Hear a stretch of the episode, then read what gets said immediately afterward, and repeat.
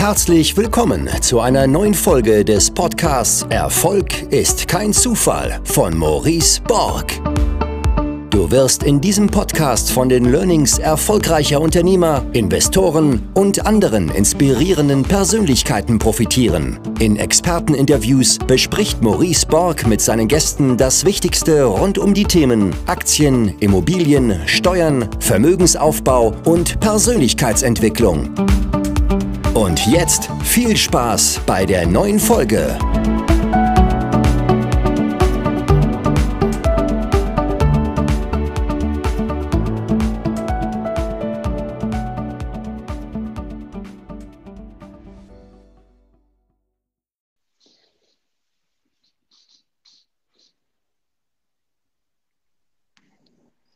So, das klappt.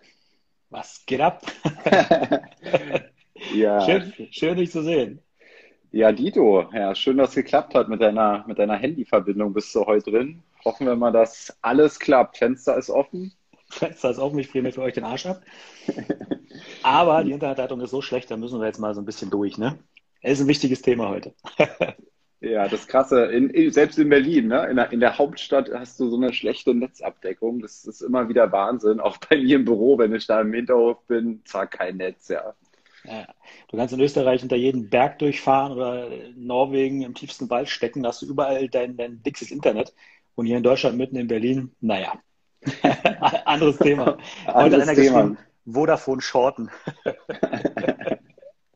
ja, inzwischen, du machst ja dein Coaching jetzt mit Maxim und machst ja viel mit Aktien. Inzwischen weißt du ja auch, was Shorten ist, Ronald, ne? Ja, also ich, ich, ich müsste jetzt nochmal meine Unterlagen nachgucken, dass ich es korrekt wiedergeben kann. Aber äh, ja, so einige Aktienbegriffe sind mir jetzt vertraut. Und Maxim, der zwickt mich auch fleißig, ähm, äh, mit Analysen um die Ecke zu kommen, sodass wir die Sachen mal gemeinsam durchsprechen können. Also kann ich jedem nur empfehlen, ne? also sich auch damit zu beschäftigen, weil Investment ist äh, gefühlt auf allen Seiten irgendwie gleich. Ja? Also es gelten immer die gleichen Mechanismen. Ja, nee, heutiges Thema, aber mal, wir haben letztens drüber gesprochen, wir sind ja auch gerade dabei, ähm, zu überlegen, wie wir oder ob wir auch äh, eine Immobilien Academy mal zusammen aufbauen, ja.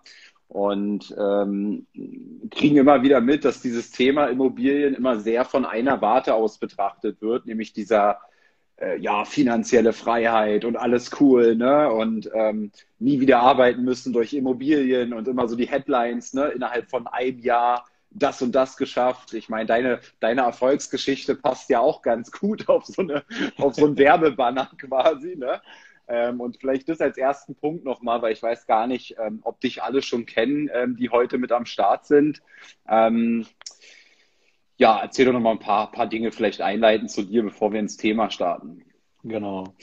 Also ich bin Ronald, äh, 41, komme aus Berlin, habe ähm, innerhalb von zwei Jahren oder jetzt sagen wir mal, sind es fast drei, äh, zusammen mit einem äh, Geschäftspartner ähm, über 100 Wohneinheiten aufgebaut. Äh, ich schaue mich immer davor, 150 zu sagen, weil ich will eigentlich über 200 sagen. das ist das nächste Ziel. Ja, und es ist halt einfach, äh, ich bin Quereinsteiger, was das Ganze angeht. Studiert habe ich Germanistik, Psychologie und Medienwissenschaften. Ähm, in Potsdam, habe also die Ecke jetzt hier auch nicht, nicht irgendwie großartig verlassen, bin hier sehr verwurzelt, kenne die Gegend also auch sehr gut. Ähm, ja, und habe mich halt äh, ja aus einem Hamsterrad einfach befreien wollen, ja, mehr Selbstbestimmung in meinem Leben haben und habe mich dann einfach vor drei Jahren äh, dafür entschieden, eben halt in Immobilien zu investieren und das hat äh, super gut geklappt. Ähm, ich bin da sehr dankbar für. Äh, es gab eine Menge Gründe, warum das auch so gut geklappt hat. Ähm, deswegen bin ich ja auch zum Beispiel auf Instagram auch aktiv, ja, um das halt auch mal zu vermitteln. Ja, also das ist letztendlich so einfach, wir kommen ja gleich auf die Risiken, ne? dass es auch einfach sein kann, ähm, wenn du dich an bestimmte Spielregeln hältst. Ähm, und äh, mittlerweile scheue ich mich aber davor zu sagen, es, es, es schafft jeder, das muss ich mal von meiner Internetseite runternehmen, sondern einfach nur, es kann jeder schaffen. Ja? Also es ist halt, einige sind halt einfach schlichtweg nicht geeignet, äh, dafür. Das muss man wirklich so knallhart auch sagen, einfach. Ne? Das ist halt einfach eine viel zu große Risikobereitschaft da, das geht halt häufig nach hinten los. Ähm, aber das halt alles in Summe, ja, mit meiner Historie, also Psychologie hilft sehr viel. Germanistik hilft erstaunlicherweise auch sehr viel, ja, wenn du zum Beispiel ähm, Ankaufsprofile vorbereitest oder wenn du eine Bankpräsentation vorbereitest und einen Objektpitch machst. Das alles so, also ne, connecting the dots, wie Steve Jobs so schön sagt, das, da schließt sich jetzt einfach so ein Kreis. Äh, und ich kann halt einfach Fähigkeiten in unser Team mit einbringen, die eben halt nicht Bausachverständiger, nicht Profimakler, nicht Profi-Investor sind. Also ich entwickle mich ja selber dahin, ne, aber kann jetzt halt einfach noch ein paar andere Sachen mit einbringen, die auch super hilfreich sind. Ja, also es ist ein Appell an jeden Quereinsteiger, einfach machen, ja, einfach machen und durchstarten. Es geht. Ja, genau. Also ich glaube, wer sich dafür mehr interessiert, äh, wie du es geschafft hast, so viele Wohneinheiten innerhalb eines so kurzen, für dich ist das immer gar kein kurzer Zeitraum, für mich ist das ein verdammt kurzer Zeitraum, 118 Wohneinheiten aufzubauen. So war nämlich der Stream damals, von einem halben Jahr circa, da saß ich noch auf dem Balkon, ja, äh, in, in der Sonne so gefühlt. Aber dazu hatten wir mal einen Livestream gemacht oder sogar zwei, ich weiß es gar nicht mehr. Da ging es mal genau um die Frage, wie hast du das aufgebaut, wie bist du da vorgegangen, was sind deine Learnings? Also das wollen wir heute weniger machen, ähm, heute soll es mehr um diesen Punkt der Risiken von Immobilien gehen und wir wollen auch mal ein bisschen interaktiver das Ganze gestalten. Das heißt, wenn ihr Punkte bezüglich Risiken, aber vielleicht auch Punkte bezüglich euren eigenen Ängsten habt, also was euch so ein bisschen davor hindert, vielleicht Immobilien zu kaufen, dann werft das ruhig mal mit ein. Dann gehen wir auch oder dann versuchen wir zumindest auch darauf einzugehen, weil ich finde es immer relativ schwer, das hier auch im Blick zu haben. Also es ist keine böse Absicht, wenn ich da den einen oder anderen auch mal übersehe. Ähm, aber lasst es doch so machen. Also der Appell an euch, werft gerne was rein, ähm, was zu diesem Thema passt. Also äh, nicht, nicht Dinge wie, Herr Ronald hat aber einen schlimmen Berliner Dialekt oder so. Ja, darauf werde ich nicht eingehen, hat er aber auch nicht. Ähm, kann ich aber auspacken. ja. Äh, nee, Ronald, aber erzähl du doch mal aus deiner Sicht, vielleicht fangen wir mal so an, um ins Thema reinzustarten, also so das Thema Risiken. Was siehst du da auf deiner Agenda vielleicht ganz oben auch? Also das Hauptrisiko, was ich sehe, ist bei vielen, ich kriege auch viele Fragen gestellt mittlerweile, ist halt einfach die Vorbereitung. Ja, also es ist, ähm, es ist kein Hexenwerk in Immobilien zu investieren, aber es ist halt einfach ein komplexes Geschäftsmodell. Ja, also wir müssen mal so ein bisschen definieren. Ja, reden wir jetzt von dem, der ein bis zwei Mehrfamilienhäuser oder fünf, sechs Wohnungen in seinem Leben erwerben möchte?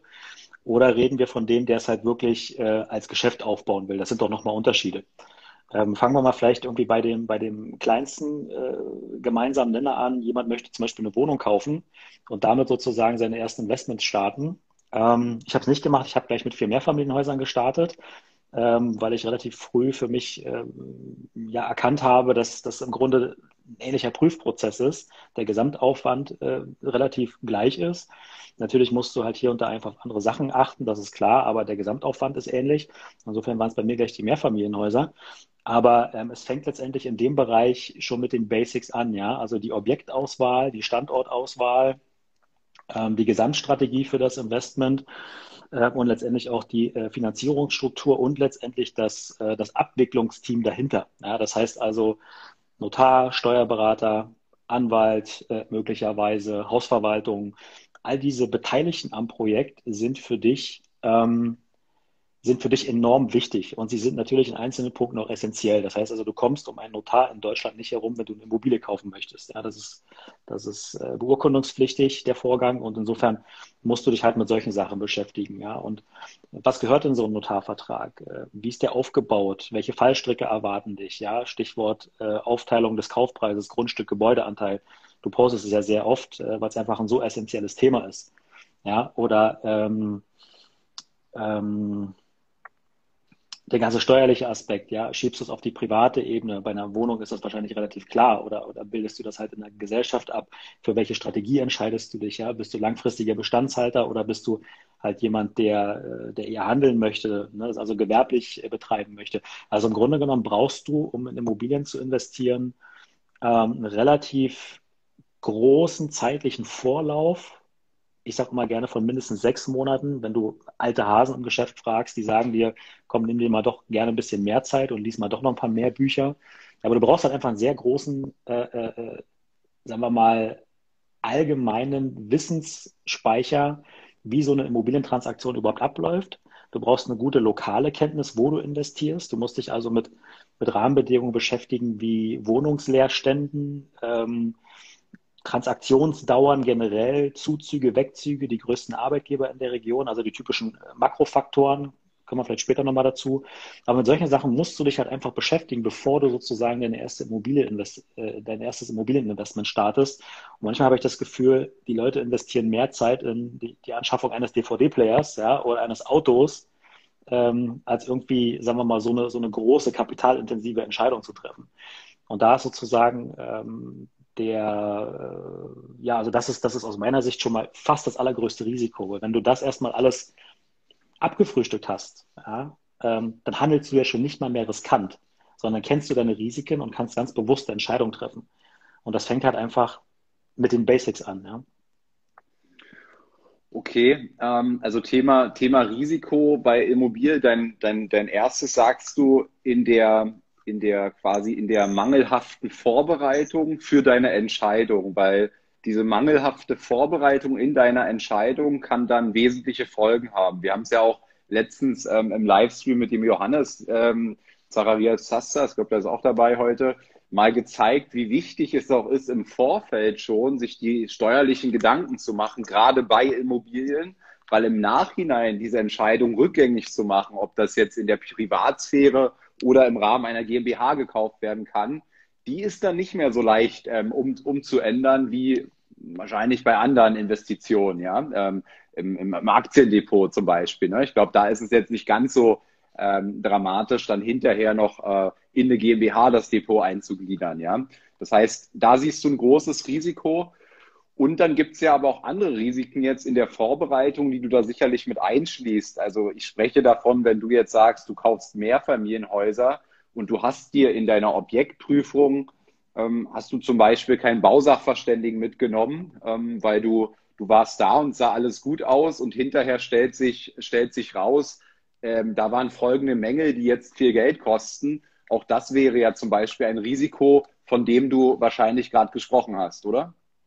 Korrekt. Also das ist ähm, gerade, wenn du, wenn du, sagen wir mal, nicht aus dem, aus dem Fach kommst, ja, und nicht schon 100 Immobilien besichtigt hast, dann, dann guckst du mit anderen Augen drauf. Und dadurch, dass das bei mir noch gar nicht so lange her ist, kann ich mal davon berichten, wie ich auf mein erstes Investment geguckt habe. Das war ein äh, aus meiner Sicht wunderschönes Mehrfamilienhaus äh, in Sachsen. Ähm, es war orange und es hat mich von beiden schon angestrahlt. Ich war so verliebt in das Objekt. Und mein damaliger Mentor hat gesagt, ähm, da erinnere ich mich noch ganz genau, als ich ihm das präsentiert habe. Ich habe so geleuchtet und gestrahlt. Und der hat zu mir gesagt, ähm, guck mal, dass du die Emotionen ein bisschen weglässt und guck mal, dass du, dass du dich wirklich mehr wieder auf die Sachebene begibst und dass du das tatsächlich nochmal von einem externen einfach mitprüfen lässt. Ich gemacht, habe also eine, eine, Gutachterin mit reingenommen und das würde ich auch jedem Anfänger empfehlen. Ja, du kannst dir ganz, ganz viele Sachen anlesen. Aber es gibt Landesbauordnungen zum Beispiel, wo die jeweiligen Regularien fürs Bundesland drinstehen. Das unterscheidet sich nicht so massiv, aber du solltest schon wissen, dass du eine entsprechende Raumhöhe brauchst, sodass du es eben halt auch vermieten darfst. So, und in dieser, in dieser Bude ähm, hat einfach so gut wie nichts gepasst. Ja, es war kein zweiter Rettungsweg da drin. Unten im Erdgeschoss hätte die Wohnung gar nicht vermietet werden dürfen. Ähm, zum Beispiel, da war direkt daneben die, die Heizungsanlage nicht gesichert durch eine Brandschutztür und so weiter. Und das habe ich beim ersten Mal alles nicht gesehen. Ja, da war sogar ein Dachterrassenaufbau drauf, ähm, wo äh, die, das ein Zaun war es ja nicht mal, ne? aber so eine Einfriedung, die war nicht mal kniehoch. So. Und wenn du weißt, dass, wenn du nicht weißt, dass es halt bestimmte äh, Vorschriften gibt, wie hoch es einfach so eine, so, eine, so eine Absperrung sein muss, ja, dass du halt überhaupt nur Wohnraum draus machen darfst, dann kannst du dich da massiv ähm, in die Nesseln setzen. Das heißt also, wenn da mal jemand runterfliegt, bist du sofort in der Haftung drin. Ja, du darfst es, du darfst es nicht mehr vermieten. Und solche Sachen musst du wissen. Und dadurch, dass ich es eben halt nicht wusste und mich jemand darauf hingewiesen hat, bin ich ja super dankbar dafür, dass ich in diese Falle nicht getreten bin. Weil das hätte damals mein gesamtes Eigenkapital von, von, von 60.000 Euro, gut, war ein bisschen mehr da, aber von ungefähr 60.000 Euro verschlungen und ich hätte gar nicht so schnell wachsen können.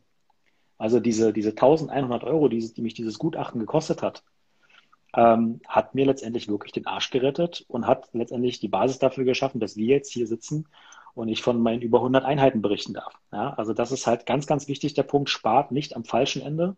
Nehmt euch Profis mit, die am Ende des Tages euch, äh, und das ist auch nochmal ein Tipp, kein Gutachten anfertigen müssen. Ja, Im Zweifel reicht der hier oder der hier, je nachdem, wie sicher du dich fühlst. Du brauchst kein 80-seitiges Gutachten. Es reicht völlig aus, ähm, wenn du, wenn du da so ein paar Basissachen drin hast, die sozusagen kapitalintensiv werden können. Ja? Also wann kommt die Heizung, wenn du das halt nicht weißt, wie lange sozusagen Durchschnittslebensdauer eine Heizung ist. Wann muss das Dach gemacht werden? Ja? Fassade. Alles, was so sehr kapitalintensiv sein kann, das würde ich immer checken lassen, gerade als Anfänger, um das dann sozusagen in die Gesamtkostenkalkulation mit einzubringen. Also ich würde immer jemanden mitnehmen. Und es muss kein Gutachter sein, erfahrener Investor tut es auch. Ja? Also und ähm, bezüglich jetzt äh, einem, einem Bausachverständigen, so wie du gerade sagst, fand ich auch nochmal einen guten Hinweis. Ne? Ähm, du kannst ja mit den Menschen auch reden und verhandeln. Und wie du halt sagst, ne, wenn du dem halt sagst, pass auf, ähm, ähm, ich will die Kosten auch möglichst klein halten. Du brauchst keine fancy PowerPoint-Präsentation über das Arbeitsergebnis zu erstellen oder kein 90-seitiges PDF, sondern mir reicht halt deine deine, ich sag mal, fachliche Einschätzung. Ich will dich da einmal mitnehmen. Ähm, ich will, dass du das vernünftig prüfst, da deine Energie reinsteckst und nicht in eine, in eine, in eine schicke Grafik am Ende. Ne? Und dann kannst du natürlich mit dem auch spielen. Und dementsprechend hat er da sicherlich auch äh, seine Spannen. Und das, glaube ich, ist ein, ist ein wichtiger Punkt. Und wenn man jetzt überlegt, in deinem Case 1100 Euro zu einem Investment von mehreren hunderttausend Euro, ähm, da, da wird ja ganz schnell klar, dass das auch ein vernünftiges Verhältnis ist. Und man muss noch mal eins sagen, weil du bist ja immer enorm in dieser Mehrfamilienhaus-Investoren-Geschichte drin. Ja, für dich gibt es ja nur die eine Welt inzwischen noch, ja. Aber es gibt ja, es gibt ja auch noch eine andere Welt, ne? die ist eben Eigentumswohnungen zu kaufen. Und ähm, da ist ja nochmal das Risiko ein Stück weit ein anderes, weil die Eigentümergemeinschaft quasi ja auch an allen Kosten des Hauses beteiligt ist. Das heißt, wenn du ein Mehrfamilienhaus äh, kaufst und hinterher entstehen Kosten, die du nicht einkalkuliert hast, die aber zwingend, dringend notwendig sind, dann musst du sie auch alleine wuppen. Bei einer Eigentumswohnung ist das jetzt was anderes, weil die gesamte Eigentümergemeinschaft ja dann diese Kosten wuppen muss. Und je nachdem, wie viele Eigentümer es dort gibt, aber wenn es dort eben 20 gibt, dann teilen sich diese Sanierungskosten alle 20 Parteien. Ne? Und das verteilt das Risiko für einen Anfänger ja vielleicht auch. Eben, ne? Und bei einer, und bei einer Eigentumswohnung hast du darüber hinaus ja noch den Vorteil, dass du dir immer die WEG-Protokolle der letzten Jahre angucken kannst. Ja? Du hast in der Regel ähm, ja auch sofort die Kontaktdaten von der, von der Hausverwaltung, du kannst mit dem telefonieren. Äh, du hast teilweise auch in den WEG-Protokollen die Kontaktdaten von einem, von einem Hausmeister mit drin und so weiter. Du hast also wirklich im Prüfprozess ähm, ist an der Stelle halt ein bisschen leichter gerade weil es sehr transparent ist, ja, und du kannst dir das im Prinzip halt alles vorlegen lassen. Ähm, und insofern kannst du da sehen, was wurde die letzten Jahre beschlossen. Ja, du kannst dir angucken, wie ist so das Abstimmungsverhalten innerhalb von so einer, von so einer Wohnungseigentümergemeinschaft. Ja, zicken die sich da an, haben die größere Probleme? Ja, wie gehen die mit der Instandhaltungsrücklage um? Wird die vernünftig gebildet? Ja, oder sind das alles Sparfüchse, die halt sagen, okay, wenn was passiert, machen wir halt eine Sonderumlage. Na, du kannst dir angucken, wie viel ist im Instandhaltungs, äh, in der Instandhaltungsrücklage drin im Topf, ja, die du dir übrigens sogar noch die Grundwertsteuer anrechnen kannst, also auch nochmal einen kleinen Vorteil. Ne? Ähm, also insofern, das ist als, ähm, so als Einstiegsinvestment schon durchaus äh, auch attraktiv. Ja? Also wenn die Zahlen stimmen, kann man das schon machen und du minimierst an der Stelle auf jeden Fall deutlich deine Risiken, das ist klar.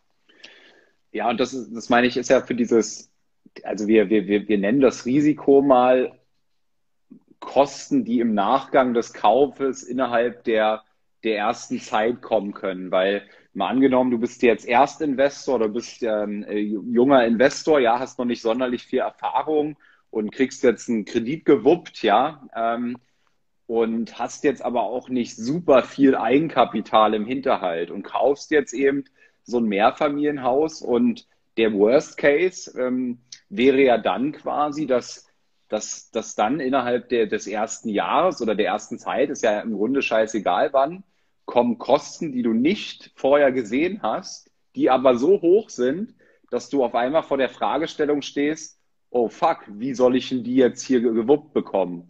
Und das ist ja durchaus ein Risiko, weil wenn du die dann nicht zahlen kannst, dann stehst du ja vor Problemen. Genau. Deswegen, äh, unter anderem deswegen machen wir ja zum Beispiel auch den Livestream, ähm, weil es, es doch schon gehäuft vorkommt. Ja, ich nehme dich jetzt mal raus, du bist ein absoluter Sonderfall. Ne? Aber ähm, wenn ich lese, so investiere ohne Eigenkapital. So, ne? Das ist zum Beispiel einfach mal ein Risiko. So. Und wenn du, ähm, sagen wir mal, nicht liquide bist, weil du, ähm, also du kannst ohne Eigenkapital investieren, wenn du das Kapital noch an anderer Stelle zur Verfügung hast. Sprich also entweder ein hohes Einkommen oder du hast einfach bewusst ohne Eigenkapital investiert, gerade weil du irgendwo noch Cash bist und im Zweifelsfall nachschießen kannst. Aber es wird ja suggeriert, dass du halt einfach äh, komplett ohne Eigenkapital jetzt einfach mal so eine Dinger stemmen kannst, ja. Ich sag mal, im Fall einer guten Bonität geht das auch ein paar Mal gut, danach schiebt dir die Bankenriegel vor. Ne, das Thema hatten wir ja schon mehrfach. Aber ich sag mal, du bist also auch in Summe schon ein hohes Risiko eingegangen, gerade wenn du am Anfang Mehrfamilienhaus kaufst, es nicht vernünftig geprüft hast. Äh, und da kommen eben halt so eine Geschichten wie die Heizung, ja, oder da weiß der Geil, irgendwas ziehen drei, vier Mieter gleichzeitig aus, weil äh, was weiß ich, da in der Gegend passiert. Es können ja tausend Sachen passieren. Äh, du hast es ja mit Menschen zu tun. Jetzt durch Corona, ja, können die ihre Jobs verlieren und so weiter. Du hast einfach mit sehr hohen Ist-Mieten eingekauft. Äh, die Leute können die Mieten nicht mehr bezahlen. Passiert beim Wohnung, Wohnmarktbereich relativ, äh, also mir sind nicht so viele Fälle bekannt und uns ist es auch nicht passiert. Aber ich sag mal, ähm, du solltest schon eine vernünftige Gesamtkalkulation auch für dich machen, die alle Kosten beinhaltet ähm, um dann sozusagen für dich vernünftig auch planen zu können. Weil wenn du im Ankaufsprozess sowas mit einkalkulierst, zum Beispiel die Heizung ist 29 Jahre alt ne, und die Rechnung der letzten Jahre, der Verkäufer zeigt dir das im Idealfall ja alles, ja, wenn er transparent agiert, da siehst du schon, dass die auf dem letzten Loch pfeift. So, dann musst du das in der Regel mit einpreisen und Banken sehen ja auch, dass du das Objekt wiederum aufwertest. Das heißt also, die, die sehen ja nicht, dass du das in die eigene Tasche steckst, sondern du steckst es ja ins Objekt. Das ist ja sowieso zweckgebunden und du musst diese Rechnung ja auch nachweisen. Äh, und insofern kannst du das einfach, wenn du es im Prüfprozess richtig machst, auch entsprechend auch mit einkalkulieren. Lass auf den Punkt nochmal tiefer bitte eingehen. Also dieser, ähm, weil du hast mehrere Punkte jetzt genannt. Also so Mietausfall ist ein weiteres Risiko, das können wir danach mal machen. Ähm, aber dieser Punkt, den du gerade angesprochen hast, also so ein gewisses Finanzierung, Finanzierungsrisiko, und da sehe ich ja mehrere, ne? Also Risiko Nummer eins, so wie mein Case, dass ich eben, ähm, ähm, also zur Erklärung, ich habe halt nicht nur den Kaufpreis finanziert, sondern auch die Kaufnebenkosten und habe dann auch noch die Sanierung, wenn notwendig, und auch die Möblierung mit in die Gesamtfinanzierung gepackt, sodass ich mir etwas gekauft habe für, weiß ich nicht, 120 Prozent Finanzierung. Und ähm, wo siehst du da jetzt genau die Risiken? Erklär das doch mal bitte.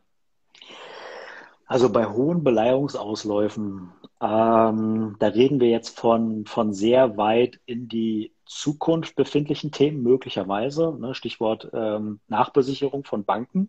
Ja, wenn du das alles so ein bisschen, bisschen größer, äh, oder sagen wir, machen wir es mal ganz konkret an einem, an einem Mehrfamilienhausbeispiel in Berlin. Mietendeckel, Mieten gehen runter, deine Gesamtkalkulation rauscht damit in den Keller, wenn du eben halt äh, vorher deine 15 Euro im Quadratmeter bekommen hast und jetzt bekommst du Euro 7,20 Euro oder sowas. Ne? Ich habe die Zahl nicht genau im Kopf, aber ähm, sagen wir mal, das knackt dir ungefähr um die Hälfte ein. Dann sieht ja deine Gesamtkalkulation äh, anders aus. Und ähm, Banken sind in so einem Fall ähm, auch durchaus äh, schon in der Vergangenheit ähm, auf die Investoren zugekommen und haben gesagt, so, wir hätten jetzt gern mal einfach äh, eine Sicherheitenstellung, ja. Also entweder schießt du Kapital nach oder wir dürfen halt ein weiteres Grundstück besichern und so weiter und so fort. Ne? Und äh, insofern ist das ähm, an der Stelle halt ein Szenario, was theoretisch eintreten kann. Praktisch ist es ja schon passiert in der Vergangenheit und insofern sollte man auf seine Gesamtschulden im Portfolio immer auch achten.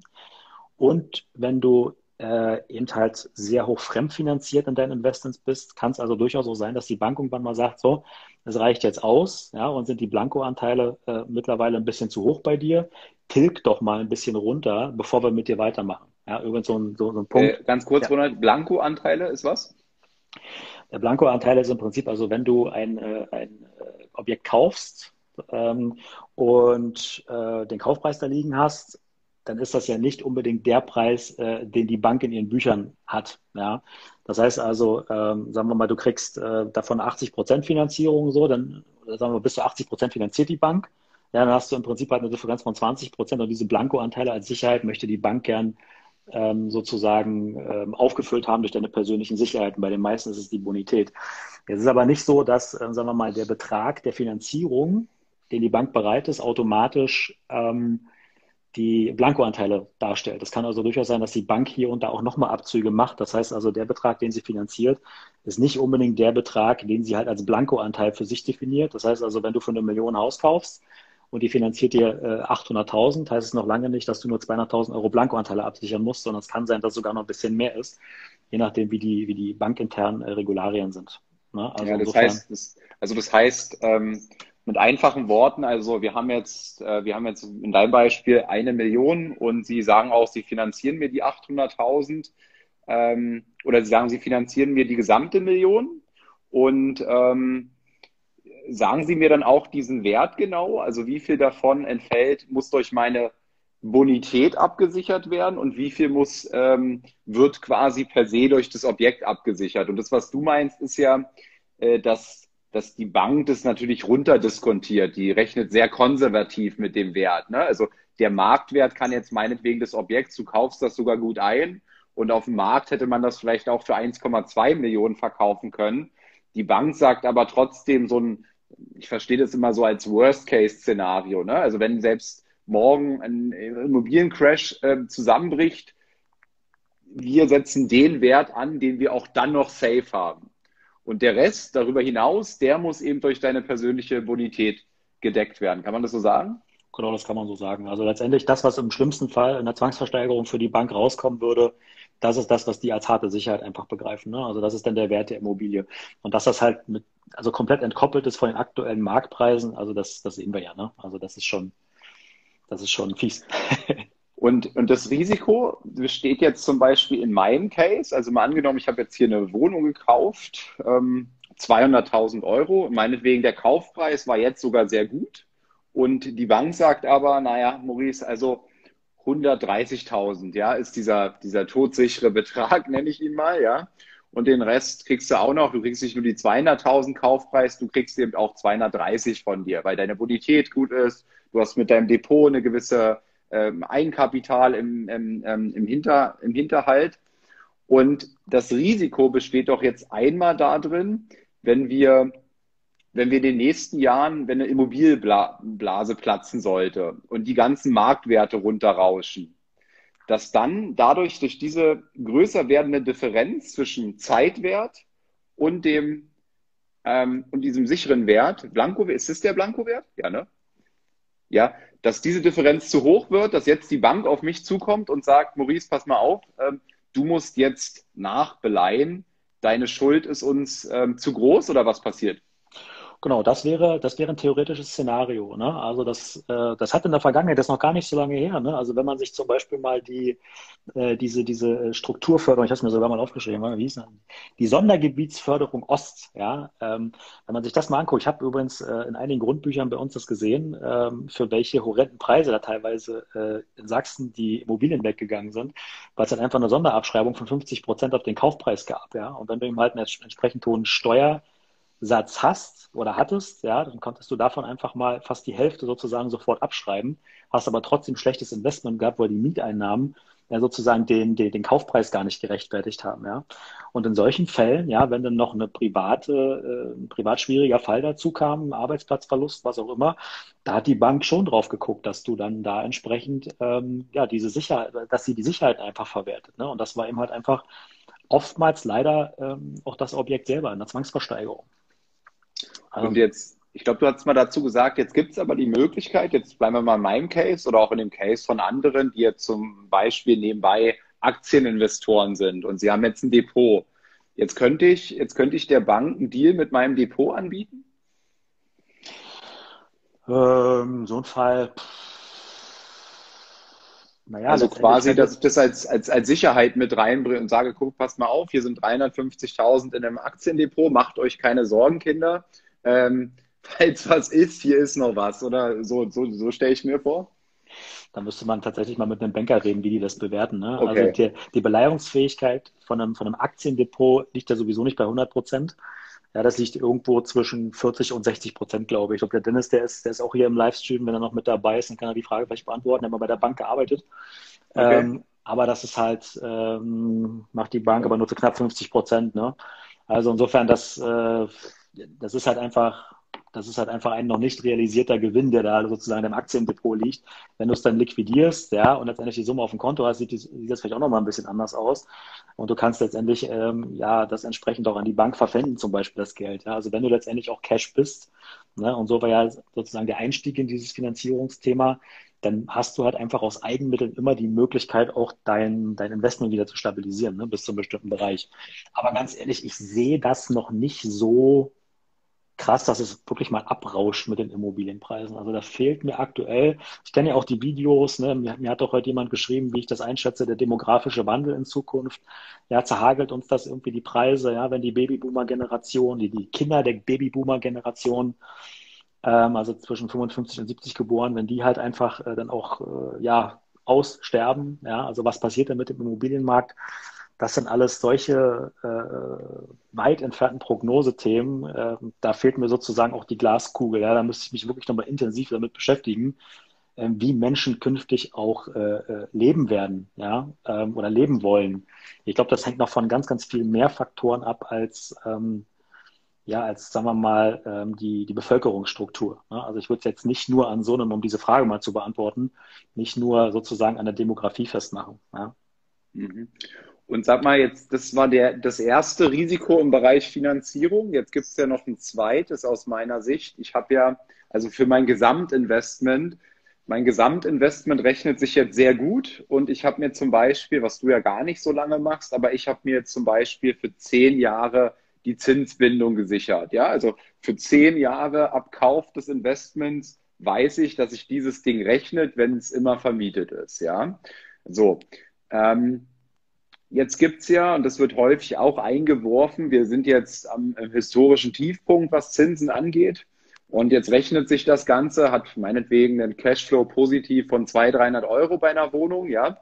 Und ähm, in zehn Jahren, jetzt habe ich auch die Glaskugel leider nicht, ähm, wenn in zehn Jahren jetzt aus einem, aus einem 1,5 Prozent Zins 4,5 Prozent oder 5 Prozent wird, dann rechnet sich das Ganze ja nicht. Also ist das dann auch wieder ein Risiko? Das kann durchaus ein Risiko sein. Ne? Also äh, gleiche Studie übrigens, auf die ich mich gerade für die, für die Demograf demografische Betrachtung bezogen habe, hat ja auch vorausgesagt, dass wir jetzt äh, ungefähr so bei 5% Zinsen sind. Ja? Und ich sag mal, in den 90er Jahren, da hatten wir ja durchaus auch 8% Zinsen. Ja? Und insofern, das ist also, das ist also ein Szenario, ähm, was durchaus auch für die Zukunft wieder denkbar ist, aber aktuell mit den gesamten Rahmenbedingungen dieser extrem hohen Verschuldung, die sich jetzt durch den Coronavirus auch, auch weltweit anhäuft, ja, sehe ich Zinssteigerungen noch nicht kommen, ehrlich gesagt. Das heißt also, du solltest als Investor solche Geschichten immer auch mit auf dem Schirm haben. Das gehört in jede, in jede Risikobewertung mit rein. Ähm, wir können ja gleich nochmal über eine Risikomatrix äh, reden, äh, die wir da zum Beispiel auch benutzen, ja. Also mit entsprechenden Risiken, der Eintrittswahrscheinlichkeit, was kostet es und so weiter. Ähm, und da sind Zinsen natürlich auch ein Thema, aber das sehe ich ehrlich gesagt nicht. Wenn die Zinsen steigen würden, dann würden viele europäische Staaten sofort abrauschen einfach weil die Gesamtverschuldung ja eigentlich vor dieser Pandemiekrise ja schon sehr hoch war. Und wie sollen solche Staaten halt einfach noch das alles bedienen? Ja, das, äh, also ein Zinsrisiko sehe ich nicht. Euribor liegt jetzt bei minus 0,5 irgendwas. Ähm, also insofern sehe ich, sehe ich ein Zinsrisiko eher nicht. Und weil du dieses Zinsrisiko nicht siehst, ähm, vereinbarst du immer ganz kurzfristige Zinsbindungen nur. Ähm, kannst du den Punkt mal erklären? Also die, die, die kurzfristigen Zinsbindungen ähm, resultieren aus der Gesamtstrategie, die wir haben. Das heißt also, wenn wir ein Objekt kaufen, dann ist da in der Regel auch immer ein bisschen was dran zu machen. Ja, das heißt also, ähm, Aufwertungsmaßnahmen teilweise in Wohnungen aufgrund von Leerstand, die Hausflure müssen mal gemacht werden, die Elektrik muss gemacht werden und so weiter. Das heißt also, wir kalkulieren über einen Zeitraum von bis zu 18 Monaten ähm, ein bestimmtes, äh, ja, eine bestimmte Aufwertung des Objekts, ähm, die wir gerne aber auch in der Gesamtbetrachtung bankseitig eingepreist haben möchten. Das heißt also, wir haben einen Kaufpreis gezahlt, äh, sehen aber für uns, dass das Objekt Mehrwert ist nach Aufwertung und wenn wir das jetzt aber so sehr lange finanzieren würden, hätten wir, würden wir uns einfach der Flexibilität berauben, sozusagen das Objekt nachzubeleihen, ja, zum Beispiel ähm, zur Bank zu gehen und zu sagen, so, wir haben jetzt aus einem 500.000 Euro Haus ein 750.000 Euro Haus gemacht. Liebe Bank, füll mal gern die Differenz auf, was die Na, auch wieder so eine Geschichte, ne? machen die nicht so gerne. Ja? Also besser ist es dann in so einem Fall einfach zu einer anderen Bank zu gehen oder eben halt zu sagen, ich habe ein variables Darlehen, was könnt ihr mir jetzt anbieten? Ja, als zu sagen, ich habe hier ein Objekt über zehn Jahre finanziert und äh, der Bank sozusagen, deren Sicherheit in dem Fall ja gestiegen ist, begreiflich zu machen, warum sie diese Sicherheit wieder aufgeben oder ein Stück weit reduzieren soll, indem sie den, äh, die Gesamtverschuldung wieder anhebt. Ja, also insofern ist das eigentlich der Grund, warum wir ähm, kurze Zinsbindungen vereinbaren, einfach wegen der Flexibilität. Und Zinsen, ja, Zinsen sind eh abzugsfähig, äh, steuerlich gesehen. Also insofern ist das, äh, diskutieren wir da auch nicht um 0,1, 0,2 Prozent. Das ist, äh, glaube ich, der falsche Hebel, den man da ansetzt.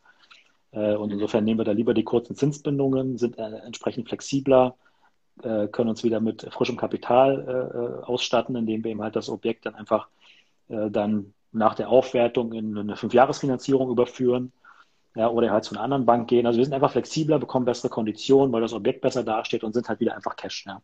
Das ist halt der einzige Grund. Also Sicherheitsaspekt spielt da weniger eine Rolle. Und währenddessen hast du aber quasi den oder ihr jetzt, ähm, du agierst ja im Team, ähm, habt ihr immer den Markt im Blick, die politische Situation und das genügt dir quasi als Vorlauf, als Investor, um immer reagieren zu können. Ja, also das genügt dir quasi als Sicherheit, dass du täglich in dem Thema drin bist. Und ähm, so eine Zinsänderung kommt ja auch nicht über Nacht mal, ne, dass man morgens aufwacht und wir haben sechs Prozent Zinsen, ähm, ja. sondern die wird ja die wird ja, die ist ein gewisser, gewisser Prozess auch und das reicht dir quasi, ja, um dann zu reagieren. Genau, das ist immer letztendlich, ähm, also wenn du heute eine Finanzierung über fünf Jahre abschließt und du hast dich halt einfach ähm, schlecht vorbereitet und nächste Woche wird eine Zinserhöhung in, in so signifikantem Umfang äh, beschlossen, dass dein Investment gemacht. Ja, aber sagen wir mal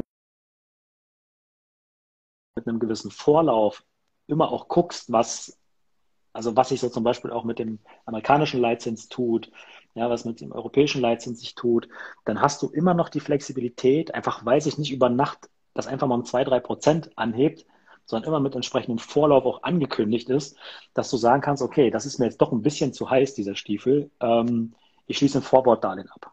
Ja, und dadurch, dass ähm, das in meiner Welt sozusagen, die das nicht einfach nur passiert, sondern mit entsprechendem Vorlauf sozusagen sich ankündigt, hast du auch bei einer Fünfjahresfinanzierung auch nach zwei, drei Jahren immer noch die Möglichkeit zu sagen, das wird mir jetzt viel zu heiß, ich schließe jetzt ein Vorborddarlehen ab und sichere mir dann die Zinsen, klar mit einem kleinen Aufschlag, aber wenn du schon ein Worst-Case-Szenario annimmst, zahlst du lieber den Aufschlag, als sozusagen dann an der Stelle äh, ja den Baden zu gehen. Aber wie gesagt, das sehe ich nicht. Okay. Und dann hatten wir noch ein Thema, ich meine, das ist ja auch interessant bei deinen ganzen Wohneinheiten. Ähm, die ja jetzt auch äh, oft in oder nur in C-Lagen bestehen. Ne? Ähm, das Thema Mietausfall, Mietnomaden, Mietausfall aufgrund von ähm, ähm, aufgrund von Situationen, unerwarteten Situationen, wie man ja Corona auch ähm, bezeichnen kann, ja, äh, wo, wo viele Menschen vielleicht in Kurzarbeit, Arbeitslosigkeit etc. gerutscht sind ähm, ich habe dazu nur heute nochmal zwei Quellen gelesen. Die eine sagte, es gibt unter 1% äh, äh, Mietnomaden, die andere sprach von, es gibt in weniger als 3% äh, der Fälle Mietausfall. Also die Zahlen sind ja gar nicht, ähm, sind ja im Grunde nicht so hoch, dass man jetzt tierisch Angst haben muss, gerade weil man dazu sagen kann, dass man sich ja den Mieter auch aktiv selber aussuchen kann. Also da kann ich aktiv Einfluss nehmen. Ähm, wie sind denn da deine Erfahrungen so mit, mit schlechten Mietern, Mietausfall etc.? Also das ist auf jeden Fall ein Thema, was du einkalkulieren musst, ganz klar. Ne? Also wenn du, ähm, wenn du ein Investment übernimmst, dann hast du es äh, mit Menschen zu tun, mit Lebensläufen zu tun, mit sich verändernden Rahmenbedingungen zu tun. Äh, und wir hatten äh, jetzt mittlerweile in den letzten zweieinhalb Jahren auch schon mal den einen oder anderen Mieter, der, der nicht gezahlt hat. Ähm, und das erste, der erste Weg ist natürlich immer das Gespräch mit dem Mieter suchen. Es gibt ja häufig Gründe dafür. Ja. Ähm, und wenn das halt alles nicht, äh, nicht, nicht funktioniert, dann bleibt ja sozusagen nur der Rechtsweg an der Stelle. Ne? Ähm, aber dass das jetzt sozusagen in einem Mietnomadentum sich irgendwie ausgewirkt hätte jetzt bei uns, kann ich, kann ich nicht sagen. Also wir hatten da niemanden, der da irgendwie eingezogen ist und, äh, und bewusst ab Tag eins keine Miete gezahlt hat, ne? weil du kannst ja letztendlich auch ähm, den entsprechenden Background des Mieters äh, dir angucken. Ne? Klar, wenn du ein Objekt frisch übernimmst, dann kaufst du natürlich die Mieter mit ein. Das hast du nicht immer in der Hand und da habe ich auch eine interessante Geschichte zu erzählen, aber die ist noch justiziabel, also der Rechtsstreit, der läuft noch, deswegen kann ich sie hier noch nicht, noch nicht auspacken. Ähm, aber äh, ja, das kaufst du dir sozusagen mit ein. Ne? Und äh, mittlerweile ist es nicht so, dass ich alle Mieter google, ne? aber ich sag mal, wenn es halt eine überschaubare Zahl ist, vielleicht doch gar nicht mal so schlecht, den einen oder anderen Mieter auch mal zu googeln, weil du kaufst sozusagen den Mieter ja mit ein. Ne? Aber du, auch sowas äh, hast du ja auch im Notarvertrag äh, letztendlich auch drin, ne? dass eben halt die Mieten äh, gezahlt sind, keine Rückstände bestehen, äh, keine Vorauszahlungen geleistet worden sind und so weiter. Ne? Also du kannst dich da sozusagen ja an der Stelle schon mal schon mal ein Stück weit absichern. Ähm, und wenn du einen neuen Mieter dann in deine Wohnung äh, mit reinnimmst, dann hast du ja letztendlich die Schufa. Ne? Du hast die Mietschuldenfreiheitsbescheinigung, du hast, ähm, du hast die letzten drei Gehaltsnachweise. Ja, also du kannst dir schon darüber halt eine gute Transparenz auch holen. Ne? Letztendlich kannst du für niemanden die Hand ins Feuer legen.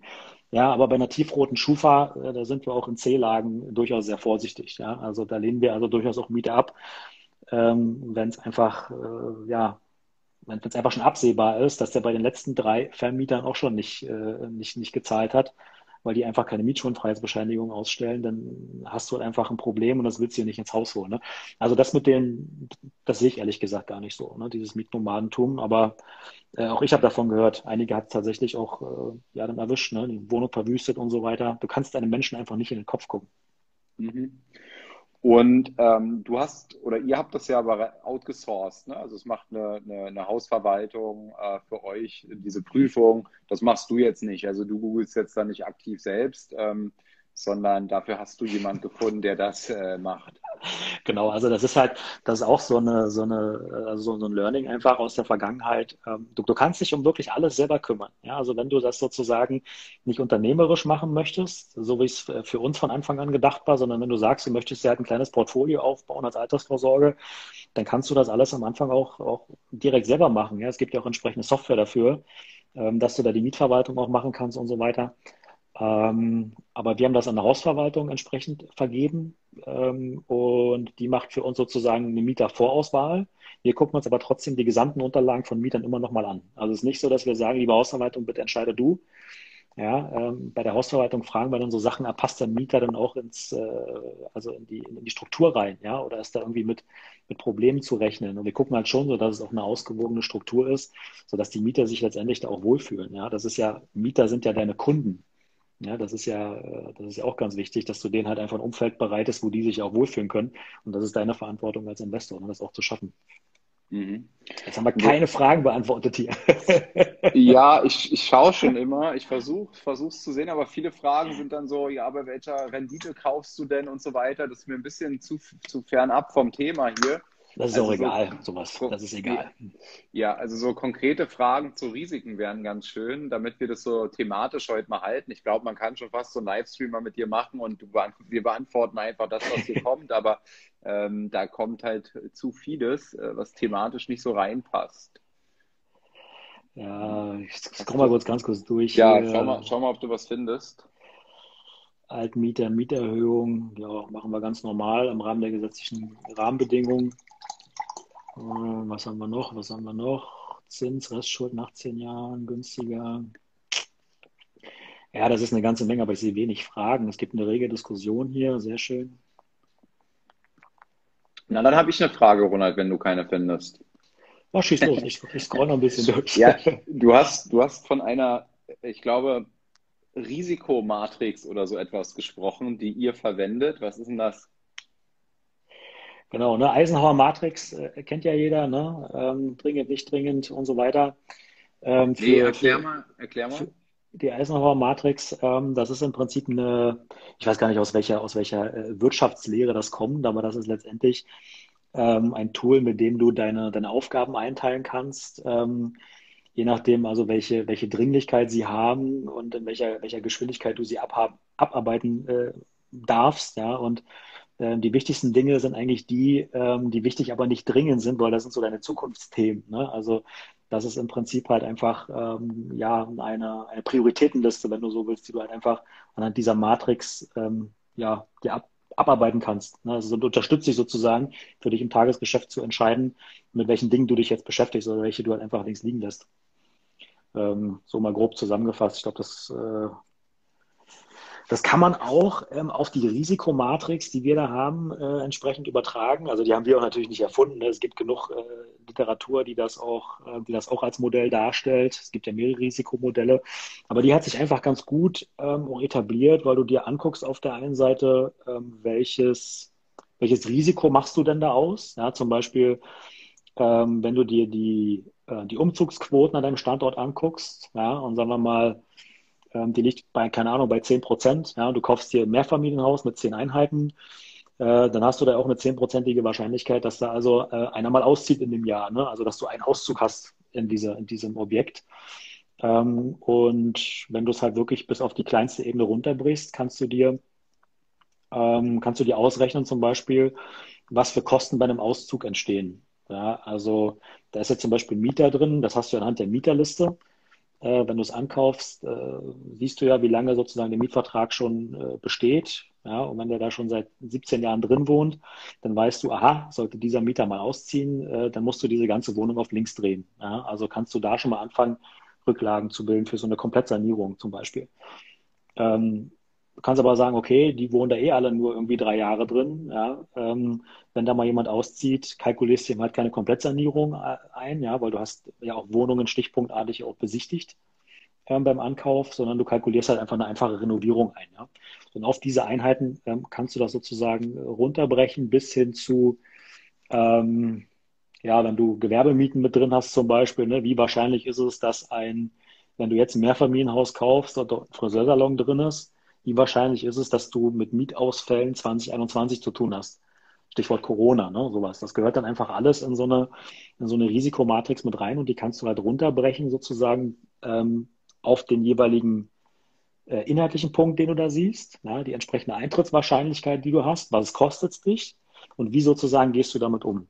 Ja, also Mieterauszug, Wohnung renoviert, kostet 2000 Euro, Eintrittswahrscheinlichkeit liegt bei einer Umzugsquote in einem Ort äh, von 10 Prozent, bei einem Zehnfamilienhaus bei 10 Prozent, also dass einer auszieht.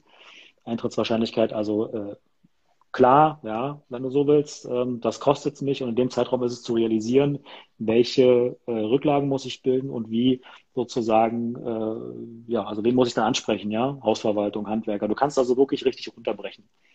Mhm. Bis hin zu, wie wahrscheinlich halt so Zinssteigerungen und so weiter. Ne? Also du kannst es für dich, das macht jeder Investor für sich.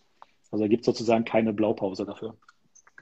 Okay, ja, also den Punkt äh, fand ich nochmal spannend, dass man sich die Mieterliste anguckt, dass man sich anschaut, okay, wer ist schon wie lange in der Wohnung und wenn du dann eben so Fälle hast, wo eben schon seit, weiß nicht, 10, 15, 20 Jahre drin sind, äh, wo ewig nichts gemacht wurde dran, dass man sich dafür eben auch entsprechende Rücklagen langsam bildet. Genau, ne? also das ist halt, ne? ich glaube, die Frage kam ein bisschen höher, ne? wie viele Rücklagen wir uns so bilden. Also ich sag mal, ähm, normale Instandhaltungsrücklagen liegen irgendwo zwischen 8 und 15 Euro auf dem Quadratmeter. Und ja, alle anderen Sachen rechnest du in die Gesamtkalkulation von Anfang an mit ein, wenn du sowas ankaufst. Ja. Oder du bildest halt einfach, wenn du ein Objekt lange im Bestand hast. Ja. Und diese lange Historie, die habe ich jetzt nicht, da kann ich jetzt äh, wenig davon berichten. Ähm, aber ich sag mal, ähm, auch das, was Johannes letztes Mal gesagt hat, ist ein extrem wichtiger Punkt. Stichwort Exit-Strategie, ne? können wir gleich nochmal drüber reden. Aber unsere Exit-Strategien sehen immer so aus, dass wir zum Ende der jeweiligen Zinsbindung immer auch entscheiden wollen, was machen wir mit dem Objekt. Ja? Klar haben wir natürlich immer auch steuerliche Aspekte äh, im Hinterkopf, ähm, aber wir gucken halt schon so, dass wir uns jetzt dann nicht mit einem Objekt irgendwie über einen Zeitraum von 30 Jahren beschäftigen. Ja? Ansonsten, glaube ich, würden die Gesamtkalkulationen auch nochmal ein bisschen anders aussehen. Dann würden wir halt solche Sachen wie Heizungsreparatur und so weiter äh, schon von Anfang an irgendwo mit einkalkulieren. Ja? Also deswegen ähm, gibt es auch für mich sowas wie so einen gesamtdeutschen Immobilienmarkt nicht. Ja? Das ist halt einfach äh, ein regionaler Markt es hängt vom, vom Objekttyp ab, es hängt von, von, von so vielen Rahmenbedingungen ab, wie du ein Investment strukturierst. Und ähm, ja, dazu zählen letztendlich auch, äh, ja, welche Rücklagen du halt zum bestimmten Punkt X halt haben musst. Ne? Dach zum Beispiel auch so ein Ding. Ja, also du musst dich damit einfach beschäftigen. Du brauchst eine Gesamtstrategie für dein Investment. Das ist ganz, ganz wichtig. Ja, das finde ich, das finde find ich gut, dass du sagst. Das gefällt mir beim Gerd Kommer immer nicht, von dem ich großer Fan bin im Bereich von ETFs und seine Bücher sehr gern gelesen. Und er vergleicht halt quasi die, die, die Aktienmarktrendite äh, vom MSCI World beispielsweise mit der Immobilienrendite in Deutschland. Und dafür mhm. nimmt er halt die Immobilienrendite von allen Immobilien in Deutschland. Ja. Ne? Und äh, das ist, äh, das ist äh, nicht, äh, nicht so praktikabel aus meiner Sicht. Das, das trifft es eben nicht. Ne? Du musst halt schon genau gucken, ähm, im, im, Immobilienbereich, wie du halt sagst, äh, da kannst du, musst du viel, viel tiefer dann gehen in die Betrachtungsweise der Rendite. Ja, ja. Letztendlich, letztendlich gilt, gilt ein Allgemeinplatz, ja, der ist schon so lächerlich, dass man, dass man ihn eigentlich gar nicht erwähnen muss, aber das, ein Investment muss sich rechnen, ja. Und wie es sich rechnet, das entscheidet jeder Investor für sich selbst. Wenn du dir zum Beispiel ausländische Fonds anguckst, ja, oder auch, keine Ahnung, deutsche Immobilienfonds, Rentenfonds und so weiter, die, die sind letztendlich halt mit ihren eigenen Hausbanken ausgestattet. Die können sich einfach mal 50 Prozent Cash selber auszahlen, den Rest finanzieren sie sich fremd. Die kriegen natürlich halt äh, Zinsen von der Bank 0,3, 0,4 Prozent. Ja, wenn du halt so einem großen Investor äh, äh, sagen wir mal, ein zwei, zweieinhalbprozentiges Renditeobjekt anbietest, dann sagt er, super, nehme ich. Ja?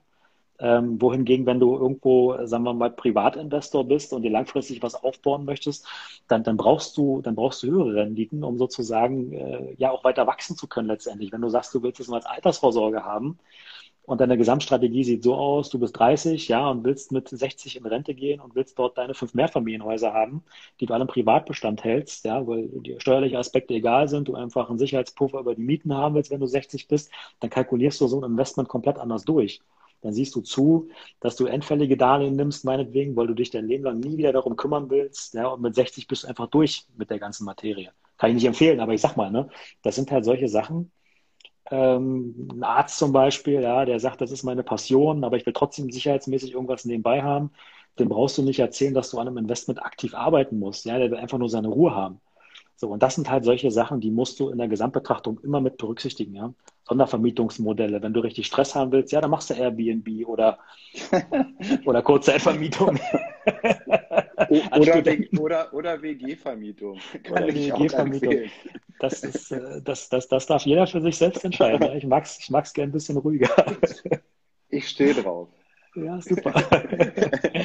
ich brauche den Schmerz, ich brauche den Stressor. Alle paar ja. Monate mal wieder die Nachricht, naja, du Maurice, ich gehe jetzt doch wieder weg aus Berlin.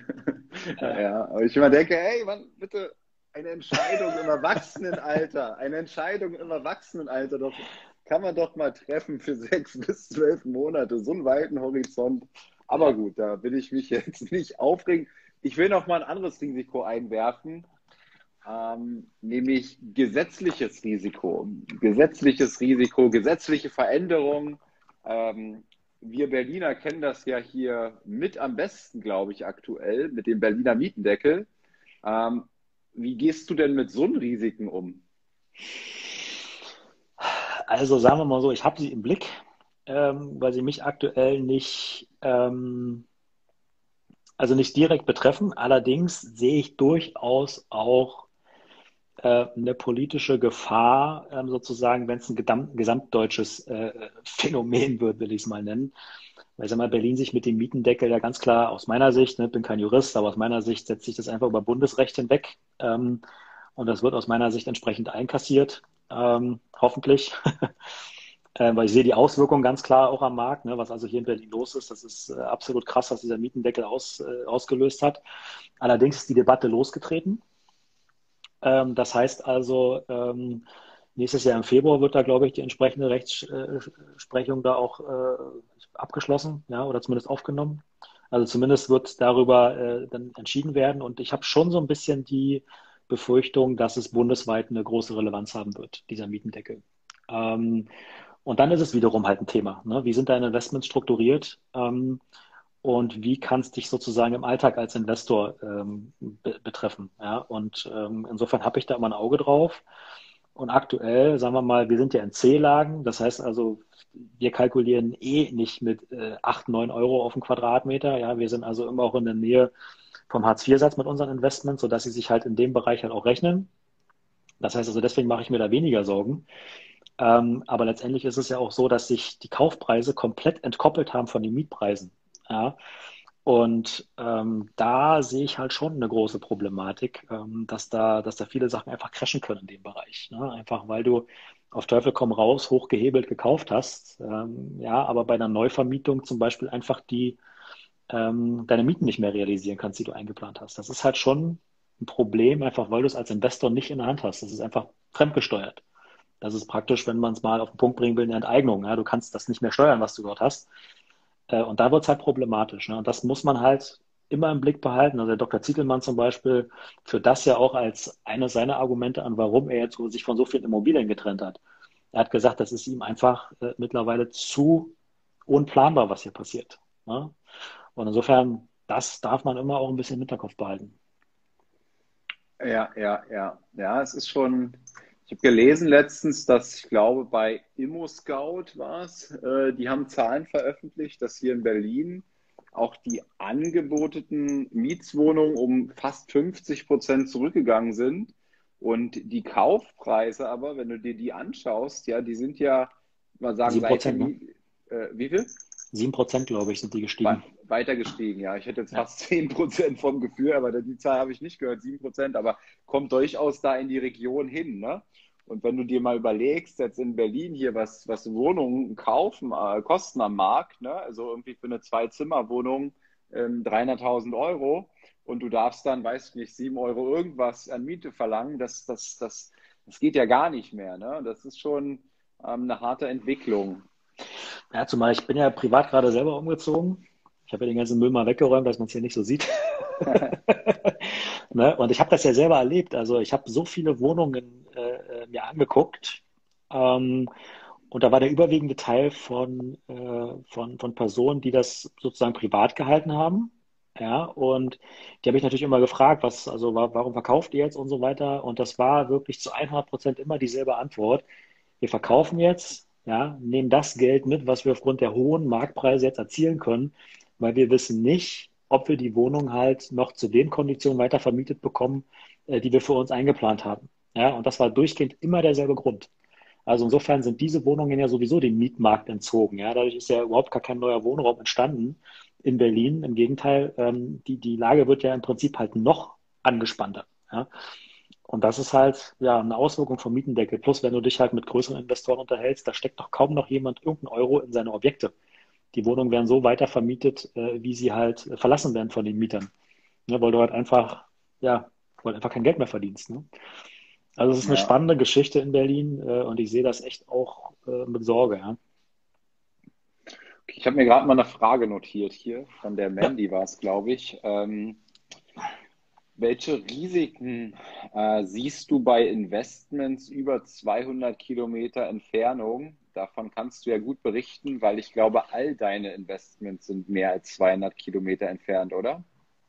Genau, das ist, das ist bei mir in dem Fall auch wieder ein Sonderfall, einfach weil mein Geschäftspartner vor Ort sitzt. Das heißt also, die Steuerung vor Ort ist halt einfach ähm, sehr intensiv bei ihm natürlich auch, ne? gerade auch wenn es äh, um Besichtigungen geht.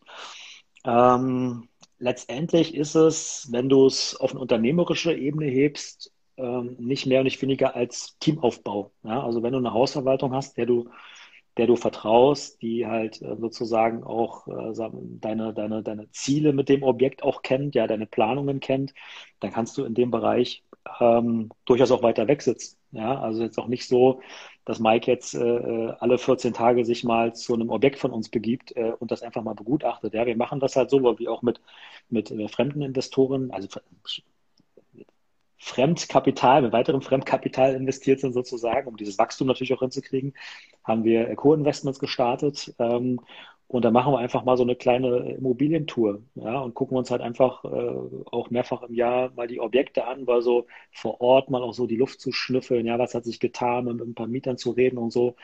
Das musst du schon machen, aber das ist jetzt nicht so, dass das irgendwie großartig ähm, aus meiner Sicht problematisch wäre. Als erstes Investment, klar, na, muss man ein bisschen gucken, aber wenn sich da in der Wohnung nichts tut, ja, oder in dem Haus, keiner einzieht, keiner auszieht, dann führst du ab und zu mal ein Strategiegespräch mit der Hausverwaltung und dann legst du die Geschichten fest und dann, dann läuft das. Also halte ich nicht für problematisch. bin da immer so ein bisschen geteilter Meinung. Ich habe jetzt unterschiedliche Wohnungen und ähm, ich habe eine Wohnung äh, bei Berlin ist die und die hatte auch schon, hatte schon Mieter von Anfang an. Und ähm, das war für mich gefühlt immer wie so eine Monopoly-Karte ziehen. Also ich habe die Karte gezogen, die hat so ein bisschen Cashflow gemacht ähm, auf meinem Konto. Also da, ging, da kam jeden Monat Geld rein, da ging jeden Monat ähm, Geld weg und am Ende blieb noch ein bisschen was übrig. So, ja. Und ich habe mit der Wohnung jetzt in, weiß nicht, vier, fünf Jahren im Grunde kaum Aufwand gehabt, ja. Ähm, und die hätte jetzt auch in, in Alaska sein können bisher, ja. Dann hatte ich aber andere Objekte, ähm, zum Beispiel eins in, in, in Hamburg, ähm, wo renoviert wurde, wo saniert wurde am Anfang, ne, wo erstmal viel Bedarf war an Handwerkerabstimmung. Ähm, ja, dann auch die Vermietung habe ich ja selber gemacht und ähm, da war ich enorm froh, dass ich da einen Partner hatte, der dann in Hamburg auch ähm, vor Ort war, der dann auch mal so, ein, so einen kleinen Gang dahin machen konnte, ne? weil das war mir jetzt nicht möglich. Aber schlussendlich ist schon die Antwort, denke ich, richtig, so wie du es sagst. Das hängt halt davon ab, wie dein Team ist, wie du strukturiert bist, ja. ja. Wenn du das in einer Ein-Mann-Show machen willst, dann ist es, glaube ich, enorm schwierig oder dann solltest du dir sowas nicht ans Bein heften, wenn du jetzt aus Berlin kommst und in Freiburg kaufst, ja. Weil wenn dann mal sowas ist und schnelle Abstimmung, du musst mal vor Ort, musst auch mal den, den Handwerker prüfen und so weiter, das stelle ich mir dann immer schwierig vor. Aber wenn du eben das entsprechende Team oder die Struktur geschaffen hast, dann glaube ich, ist es auch gut möglich. Ja, ja. Ja, also das ist, das ist wirklich essentiell, dass du dir vor Ort ein gutes Team schaffst. Also ich sag mal, ähm, auch du, du hast nicht den Handwerker fürs Leben sozusagen. Ne? Also Handwerkersuche ist also auch wirklich ähm, ein dauerhafter Prozess eines Investorenalltags. Ja? Also es ist so, dass wir regelmäßig eine Ausschreibung machen, uns Handwerker angucken, weil wir haben auch genug Wohnungen, ja, wo mal wieder eine Aus was gemacht werden muss. Das heißt, also, wir können uns immer auch wieder sagen wir, neue Handwerker angucken. Und das ist halt einfach schon extrem wichtig. Ja, oder nur mal so als Beispiel. Ähm, uns ist ja äh, relativ knapp nach der, äh, nach der Übernahme ähm, ja auch ein Mehrfamilienhaus äh, abgefackelt. Ne? Ähm, das ist, äh, also da rief mich der Hausverwalter an und sagt, Herr Brot, gucken Sie mal hier, ich habe Ihnen einen Link geschickt und dann siehst du da äh, auf der Webseite von den Lokalnachrichten, äh, dass dein Haus brennt. Ne? Also ist wahrscheinlich nicht der Regelfall, hoffentlich, ne? Aber so eine Sachen können halt einfach äh, passieren so, ne? Und da bist du einfach wahnsinnig froh, wenn du eine Hausverwaltung hast, die sich äh, um alles kümmert, ja, und du bist vor allen Dingen auch sehr froh, wenn du im Ankaufsprozess deine Hausaufgaben gemacht hast. Und da sind wir wieder beim Risikofaktor und einfach mal sichergestellt hast, dass du, dass du gut versichert bist. Ja? Du darfst trotzdem fiese Fragen beantworten. Ne? So ist es nicht. Also es ist nicht so, dass die Versicherung gesagt hat, hier, ähm, äh, wunderbar, kein Problem, wir zahlen das. Ne? Du darfst schon natürlich böse Fragen beantworten. Und das ist auch der Fall, von dem ich vorhin geschildert habe, dass der noch justiziabel ist, weil es war Brandstiftung. Ähm, und äh, ja, aber wenn, wenn das Team sozusagen steht, ja, und alle Zahnrädchen ineinander greifen, kannst du auch so einen Fall letztendlich meistern, ja. Und deswegen ist das Erste, was du machst als Investor, noch bevor du dein erstes Investment tätigst, erstmal Teamaufbau ja, und erstmal jede Menge Wissen dir aneignen. Ja, ja. Äh, ich habe noch eine Frage hier notiert, äh, Ronald. Ich glaube, dazu kennst du dich auch aus. Ähm, wie seht ihr das Risiko? Wie, wie, wie seht ihr das Risiko bei einem Immobilienkauf, bei dem das Grundstück Erbpacht ist und man dieses somit nicht kaufen kann? PS, Maurice, wo ist der Wein? Ja, ich kann ja nicht jedes Mal hier äh, mich besaufen, wenn ich Livestreams mache. Lattenstramm jedes Mal. also bei Erbpacht, ähm, also ich finde es spannend, ehrlich gesagt, Erbpacht. Kannst du mir nochmal ähm, Einstiegs, also für mich jetzt ja auch nochmal das Thema Erbpacht genau erklären und diese Problemstellung hier genau erklären? Das weiß bestimmt auch nicht jeder. Also beim, beim, beim Thema Erbpacht ist es so, dass du ähm, das Objekt kaufst, aber nicht äh, das Grundstück, worauf es steht. Ja, also im Grunde genommen zahlst du sowas wie Miete fürs Grundstück, nennt sich Pacht äh, in dem Fall. Und ähm, ja, das, das, das beschreibt im Prinzip das, äh, das, das okay. Gesamtkonstrukt schon mal. Das heißt also, wenn du das Objekt kaufst, ähm, hast du einen Grunderwerbsteuervorteil, ne, weil du eben Grund und Boden nicht erwirbst. Ähm, zahlst halt weniger Grunderwerbsteuer. Es gibt da aber einen, einen entsprechenden Schlüssel, ja, der sich an, an der Höhe des, des jährlichen Erbpachtzinses orientiert, bezogen auf einen sogenannten Marktvervielfältiger. Ja, und der spuckt dann hinten sozusagen die Grunderwerbsteuer aus für den Grundstücksanteil. Ne, also hast du da sozusagen ein bisschen äh, Kostenreduzierung.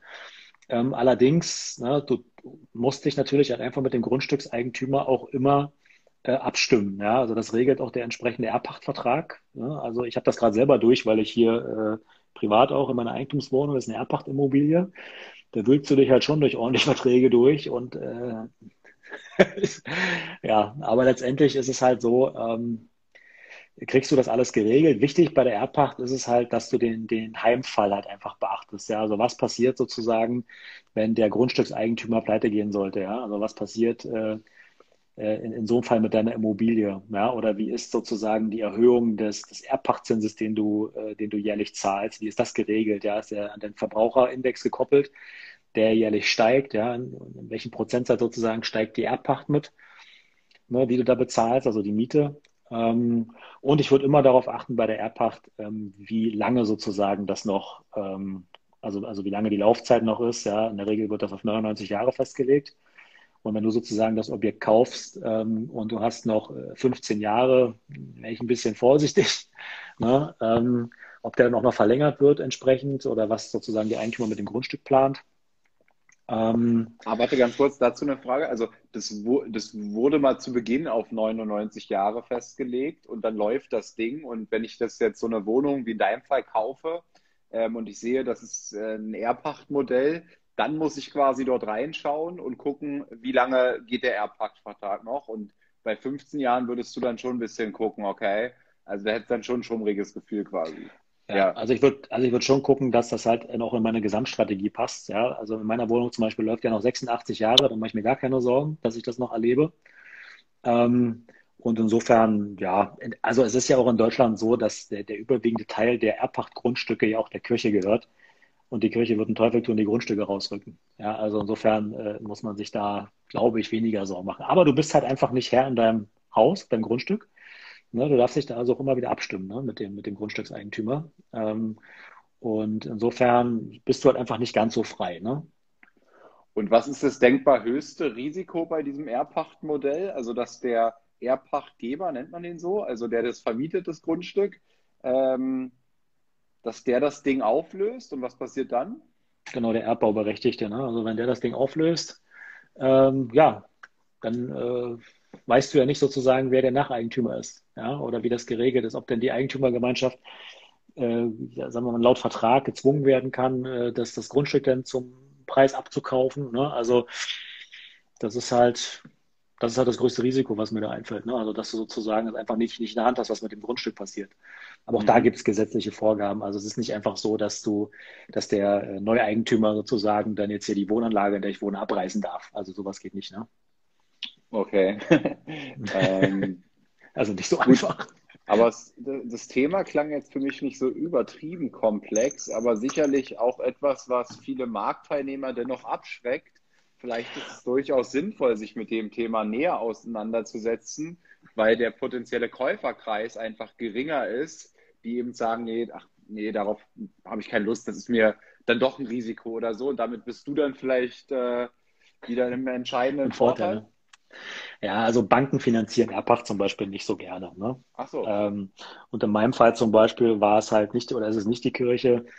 Ähm, das heißt also, also meine Wohnung, ich habe ja meine alte Finanzierung von meinem Einfamilienhaus mitgeschleppt jetzt über die Wohnungen, wo ich jetzt bin. Ne? Hat also wirklich immer einen Objektwechsel gemacht.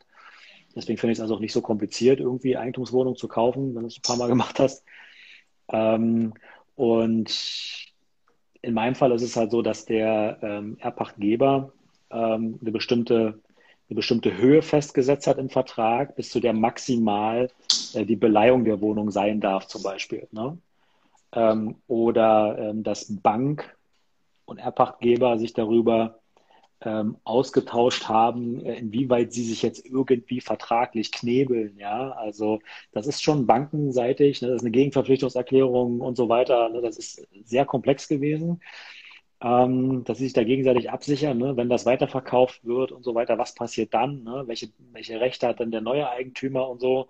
Was passiert dann mit der Finanzierung? Ne? Also in welchem Rang kommt das rein? Ja, weil die Bank in dem Fall halt immer in den zweiten Rang geht, weil vorher steht ja schon ne, äh, der Grundstückseigentümer drin. Das ist halt, das ist halt, ähm, sagen wir mal, Banken mögen das einfach nicht so gerne und sichern sich ja doppelt und dreifach ab. Ja, du darfst halt auch nicht dann zum Beispiel zu 100 Prozent finanzieren in einigen Fällen und sowas, ne? Aber aufgrund dieser Erbpacht. Mhm.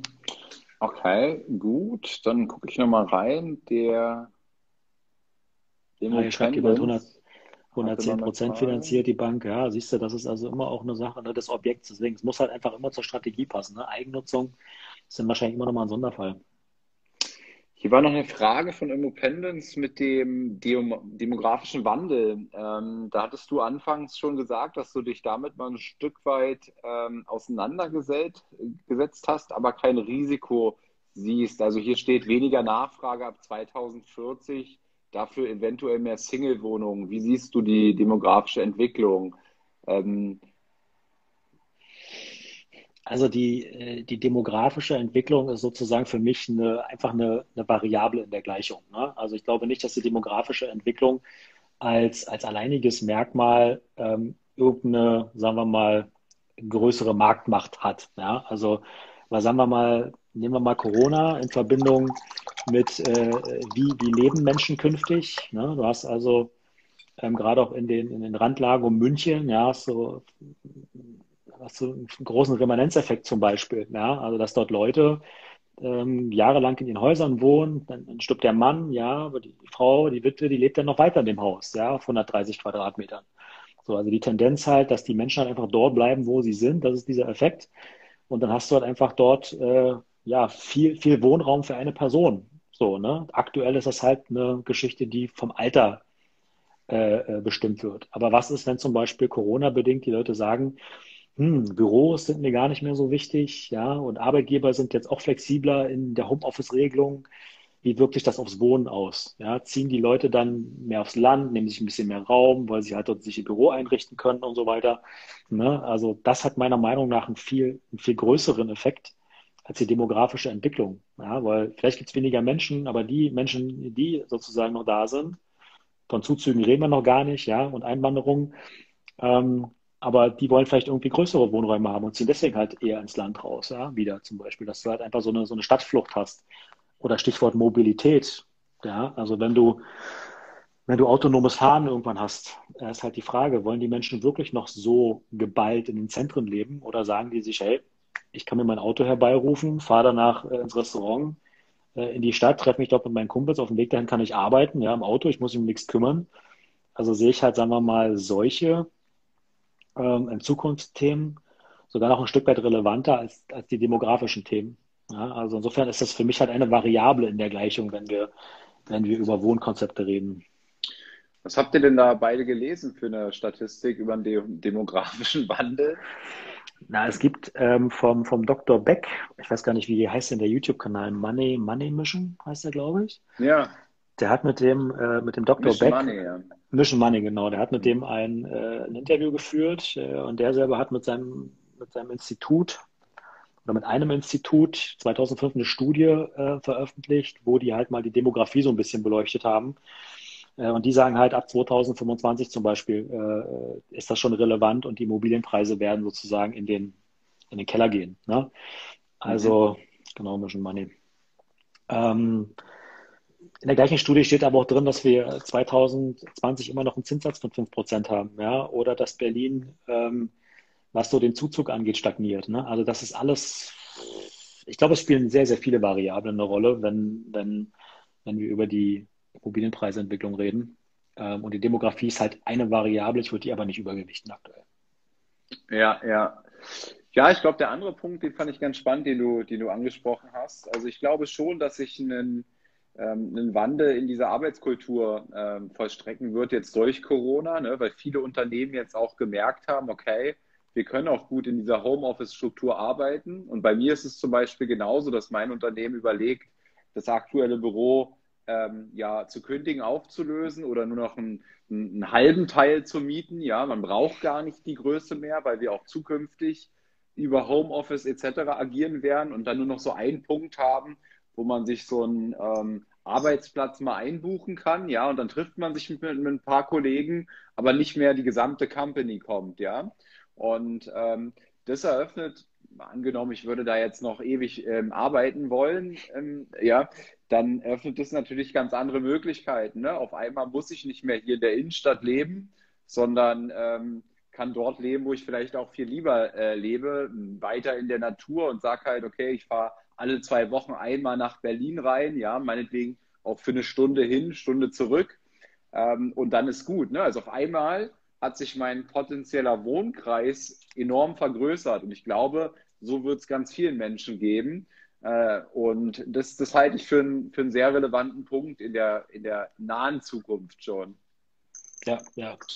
Ja, und letztendlich kannst du auch dieses Risiko ähm, immer im Blick behalten, weil du, du siehst ja die Baugenehmigung an Standorten zum Beispiel, ne, oder die aktuell umgesetzten Projekte. Und es gibt auch Tabellen, da habe ich mal einer, jetzt habe ich sie zugemacht hier, ähm, die den Wohnungsbedarf halt auch ermittelt. Ja, und das kannst du halt ins Verhältnis setzen mit, mit, mit den Bautätigkeiten. Ja, zum Beispiel, ähm, wenn du dir für, für Dresden die, ähm, die Projekte anguckst, da kannst du dich schon auch fragen, äh, ist das nicht vielleicht irgendwie ein bisschen zu viel? Geht das nicht vielleicht auch am Bedarf vorbei? Ja? Bauen die nicht vielleicht an der Stelle sogar ein bisschen zu viele Wohnungen? Und wie wirkt sich das künftig halt einfach dann auf den Mietmarkt aus? Also das sind halt so statistische Größen, die kannst du dir auch immer auch angucken. Ne? Also diese, diese Risiken sind aus meiner Sicht halt auch beherrschbar. Ja? Mhm. Okay, warte mal, ich schaue nochmal rein, ob es eine Frage gab. Flugtaxi, Flugtaxis? äh, Flugtaxis? Ja, ist aber echt krass hier. Mein neues Auto, das kann auch so selbstständig lenken, Gas geben, bremsen und auf der Autobahn so um die Kurve fahren. Hey, da, da, das macht mir schon immer wirklich sehr Angst, wenn man sich darauf nur dann verlässt, weil manchmal geht es dann auch, geht dann der Modus mal aus oder so. Da musst du dann drauf achten, ja. Und dann zack, bist du raus, ja. Also so ganz so hundertprozentig äh, verlassen will ich mich darauf noch nicht. Nein, aber das entwickelt sich ja immer weiter, ne? Und das hat alles auch eine, äh, ja, eine Implikation, also einfach auf den, auf den Wohnmarkt, ne? Also wohnen müssen die Menschen ja immer. Die Frage ist halt nur, wie letztendlich, ne? Und das ist halt dann wieder der Blick in die Glaskugel oder immer, aber ne, du kannst dir auch Marktstudien dir angucken. Ähm, du kannst dir angucken, wie entwickelt sich die Arbeitgebersituation vor Ort, wie sieht das Handwerk vor Ort aus, ja, das hast du ja alles sozusagen selber, selber in der Hand. Ne? Deswegen sprach ich eingangs auch immer von diesen Hausaufgaben, die du machen solltest oder zwingend aus meiner Sicht machen musst, dass du einfach weißt, was du tust. Ne? Und ähm, nochmal zusammenfassend, also wenn ihr keine Frage mehr habt zum Thema Risiken, also Ronald, du bist ja ein Typ, ähm, der trotz aller Risiken, die es so gibt, ein enormer Umsetzungsmensch bist, äh, wovor ich immer so großen Respekt habe, dass du eben immer sofort ins Handeln kommst, ja, und nicht ähm, dich erschlagen lässt von vielleicht Risiken. Also gerade wenn man am Anfang auch steht, ähm, ist es ja schon auch wichtig, ins Handeln zu kommen, weil man kann sich natürlich um diese ganzen Risiken und wenn man einmal in, dieser, äh, in diesem Gebiet drin ist, sich nur mit Risiken auseinanderzusetzen und nur Videos bei YouTube zu, anzuschauen über diese ganzen Risiken, die diese Welt hat, dann bekommst du ja auch nur noch Risiken ausgespielt, ja, von, vom Facebook-Algorithmus und auf einmal bist du in so einer enormen Angst, ja. Und diese Angst, ähm, die wird dich am Handeln hindern, ja. Deswegen vielleicht auch abschließend nochmal, man kann jetzt hier nicht alle Risiken durchgehen, sitzen wir bis morgen früh nochmal, äh, sitzen wir hier.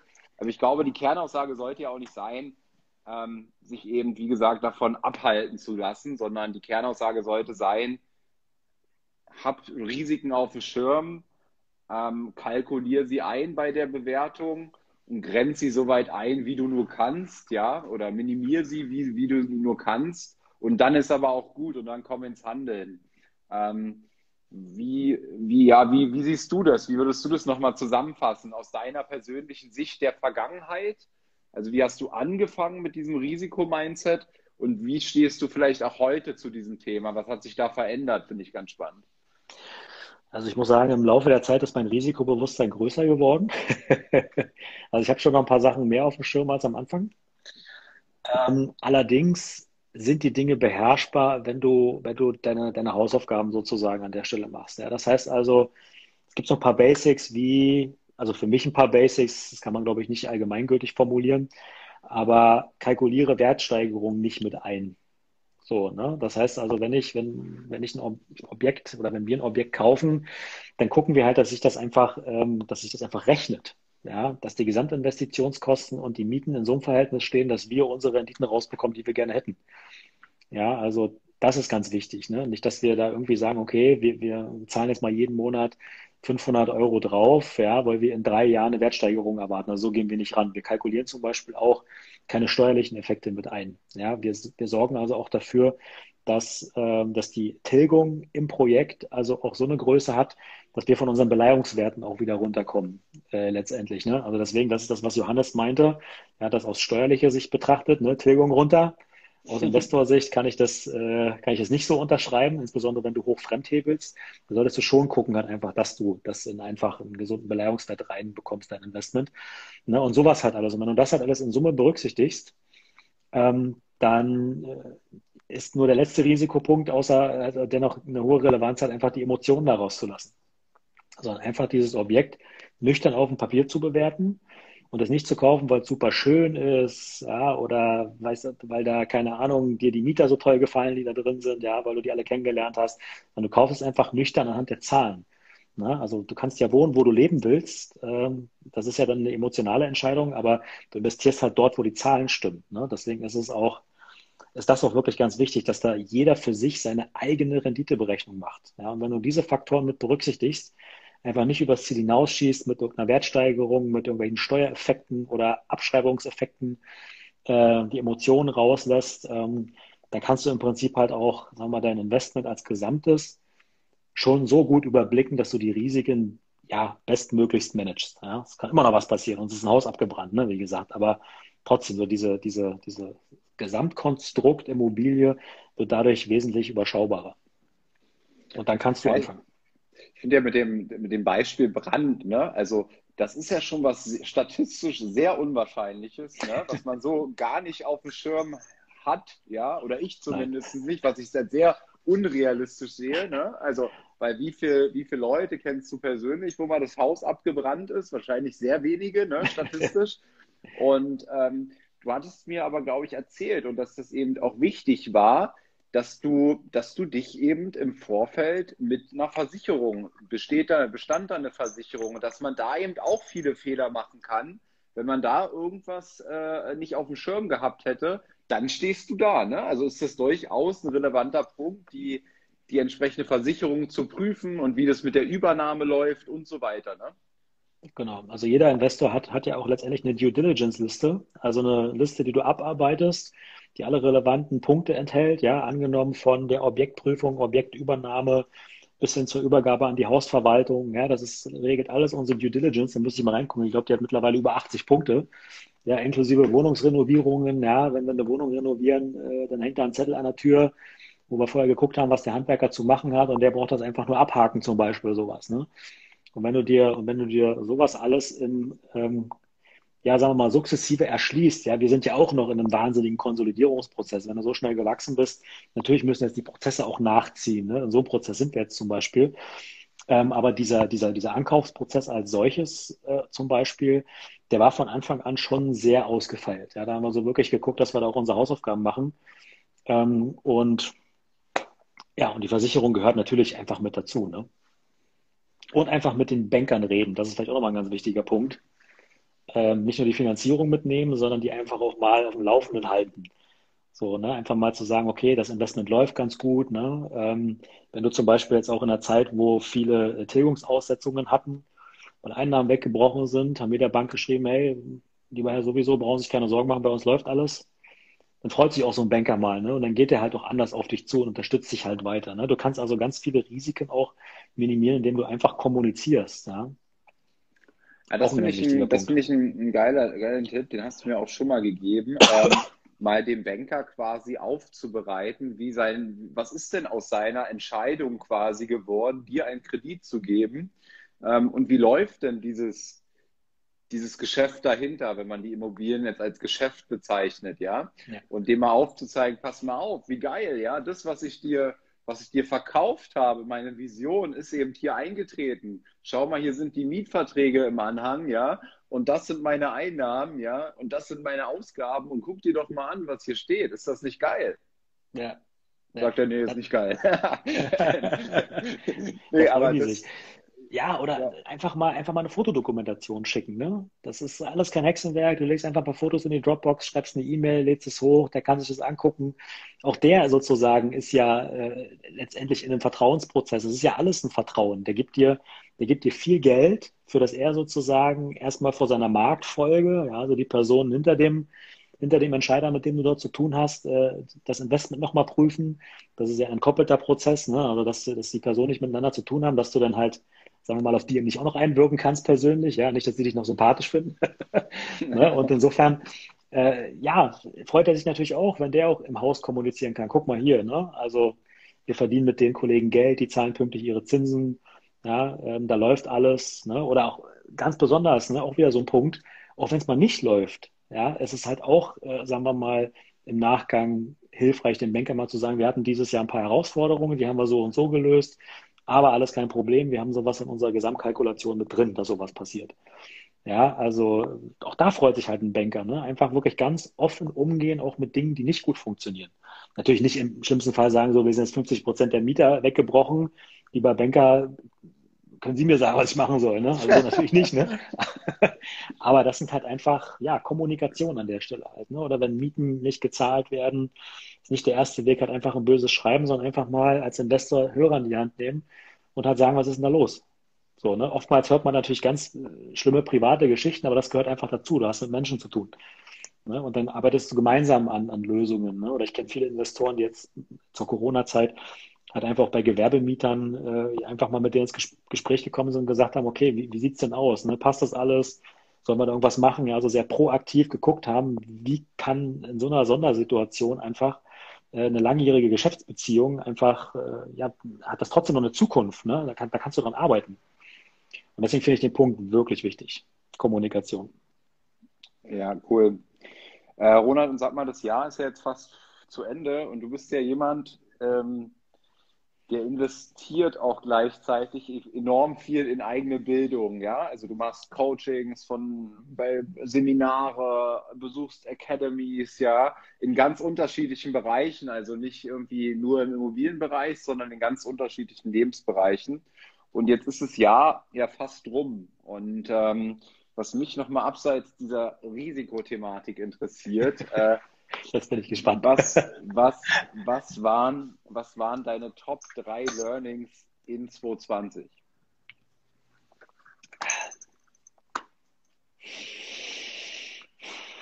Ohne zu denken. oh, das ist schwer. Das ist halt, das ist ein sehr, das ist ein sehr komplexes Jahr gewesen auch wieder. Ähm, also meine, meine, also mein Top-Learning war, konsumiere branchenfremd. Also, wenn du immer nur in deinem eigenen Saft kochst, entgeht dir viel. Ähm, ich habe mich viel mit Thema Videografie, Fotografie beschäftigt ähm, und das hat auch alles einen Einfluss darauf, wie wir unsere Immobilien präsentieren. Ich habe mich viel mit, ähm, mit Verhandlungstechniken beschäftigt ähm, und habe darüber noch besser verstanden, wie so ein Verkaufsprozess für so einen Verkäufer aussieht ja, und was, was einem Verkäufer wichtig ist.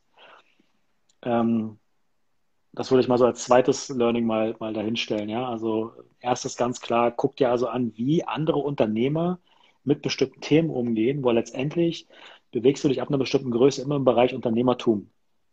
Du hast Mitarbeiter, die haben Belange, ja, du hast, du hast das äh, Teamführungsthemen und so weiter. Ne? Du hast ähm, auch, auch persönliche Themen halt im Team, die eine Rolle spielen. Das heißt also, das ist halt ganz wichtig, da auch immer zu gucken, sich mit anderen Unternehmern zu vernetzen und branchenfremd zu kommunizieren. Ne? Zum Beispiel ist auch jemand, der Mike Fischer, ja, der hat einen Unternehmerkompass rausgebracht, da hat er seine 30 Jahre Erfahrung als Unternehmer ähm, eines Fahrschulbetriebs im Osten, ja, also kurz nach der Wende skizziert bis heute. Der hat sein ganzes geballtes Wissen da reingepackt.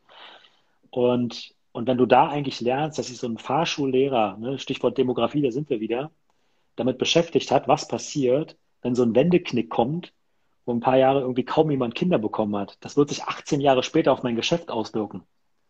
Ja, so eine Sachen zum Beispiel einfach. Ne? Wie gehen andere Unternehmer mit, mit, mit Themen um, also branchenfremd?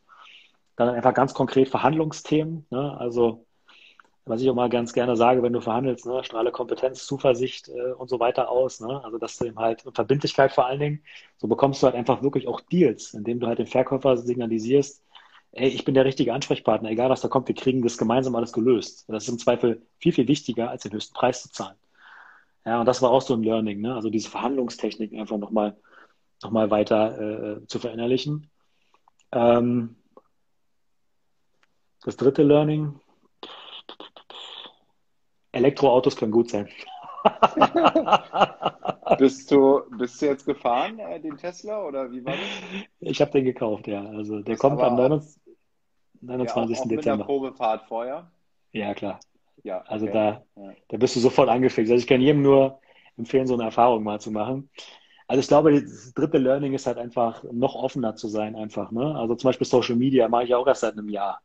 Na, einfach sich diesem Thema halt auch zu stellen und darüber ähm, sozusagen halt letztendlich auch das Netzwerk auch zu erweitern oder Menschen wie dich kennenzulernen. Wir kennen uns ja auch über Social Media. Ne? Also das ist halt, das ist auch, auch so eine Geschichte, das ist auch so ein Learning. Ne? Also rein in die Sichtbarkeit, ja, rein natürlich auch in die an, also angegriffen werden können. Ne? So ein paar Kommentare, die man da so liest, da fragt man sich schon so, Mensch, äh, ja, willst du halt einfach nur mal draufdrücken oder hast du auch ein Erkenntnisinteresse so, ne? Aber das ist egal, das gehört einfach dazu. Und das ist halt auch so ein, so ein Learning, ne? Einfach diese, diese Offenheit auch zu haben und zu sagen, okay, du umgibst dich halt nur mit Menschen, die dich gar nicht mal so aus einem monetären Interesse weiterbringen, sondern einfach nur so dieser Weiterentwicklungsprozess generell. Das ist, glaube ich, das dritte Learning. Also diese Offenheit und einfach so diesen Weiterentwicklungsprozess einfach wirklich als laufenden Prozess zu begreifen, weil du kommst nicht an. Was ist, wenn du eine Million hast? Dann hast du eine Million und dann? Die zweite Million macht dich nicht glücklicher. Also darfst du dich schon damit beschäftigen, was dich auf dem Weg zur Million glücklich macht und sozusagen das in deinen Alltag integrieren, weil das wird das sein, was deine Leidenschaft dann ist. Ja? Und das, glaube ich, das zu verinnerlichen, ist sehr machtvoll. Ja, ich fand das erste, was du gesagt hast, also mit diesem beschäftige dich auch mal mit Themen außerhalb deiner Bubble, ganz interessant. Ja. Das steht auch in dem, in dem Lebenslauf von Steve Jobs drin. Der hat ja damals, weiß ich, sein Studium dann hingeworfen, hat aber dennoch die Uni immer noch besucht und hat einfach die Kurse besucht, die ihn halt interessiert haben. Und darunter ja auch diesen Kalligrafiekurs. Und aufgrund dieses Kalligrafiekurses, also wo es um Schriften, wie, wie entstehen Schriften und so weiter ging, ja, ähm, daraus, äh, daraus entwickelt sich eben diese Schrift in den Computern und dass sie Zeilenabstände haben und so weiter. Und er sagt ja auch, glaube ich, in der einen, in der einen Rede, und deswegen gibt es das auch bei Microsoft, ja, weil die Apple, Apple kopiert haben, ja.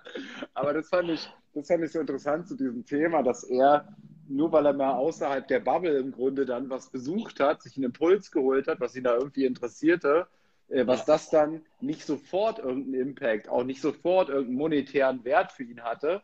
Aber ja. langfristig war das quasi eine der besten Entscheidungen, die er dir getätigt hat. Ja. ja. Und genauso weißt du, weißt du eben noch nicht, was, äh, was dir das vielleicht jetzt unmittelbar gebracht hat. Aber wer ja. weiß, was es noch alles bringen wird.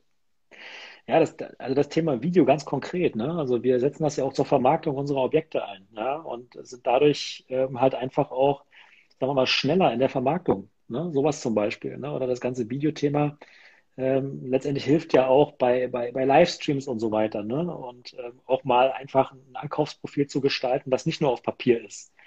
Ja, jemandem einfach mal, sagen wir mal, ein vernünftiges Video vorzubereiten, sodass der mal sieht, okay, was machen wir hier eigentlich? Ne? Und das ist nur möglich geworden durch dieses branchenfremde äh, Konsumieren einfach. Das ist, ähm, das kann man in der Rückschau einfach wirklich dann sehr viel besser beurteilen, was das alles, äh, was es alles gebracht hat. Einfach wichtig ist es, einfach zu tun. Ja? Diesen, diesen Stillstand einfach nicht hinzunehmen, Netflix mal sausen zu lassen und einfach mal ja, so, sich so einen Livestream anzugucken. Und selbst wenn diese anderthalb Stunden sind mittlerweile, ähm, nur einen Golden Nugget ja, für, für einen Zuschauer bereitgehalten haben, hat sich das schon gelohnt. Deswegen habe ich auch zu Johannes gesagt äh, oder auch, auch gepostet zu seinen Steuertipps. Jeder dieser, ich glaube, 100 Steuertipps sind das, die der in seinen Booklets drin hat, ist so viel wert jeweils wie der Gesamtpreis dieses Booklets mindestens. Ja, und wenn es für einen sozusagen was gebracht hat, also nur ein Tipp pro Person das gebracht hat, hat sich für die Person ja schon gelohnt. Genauso der Livestream, ja.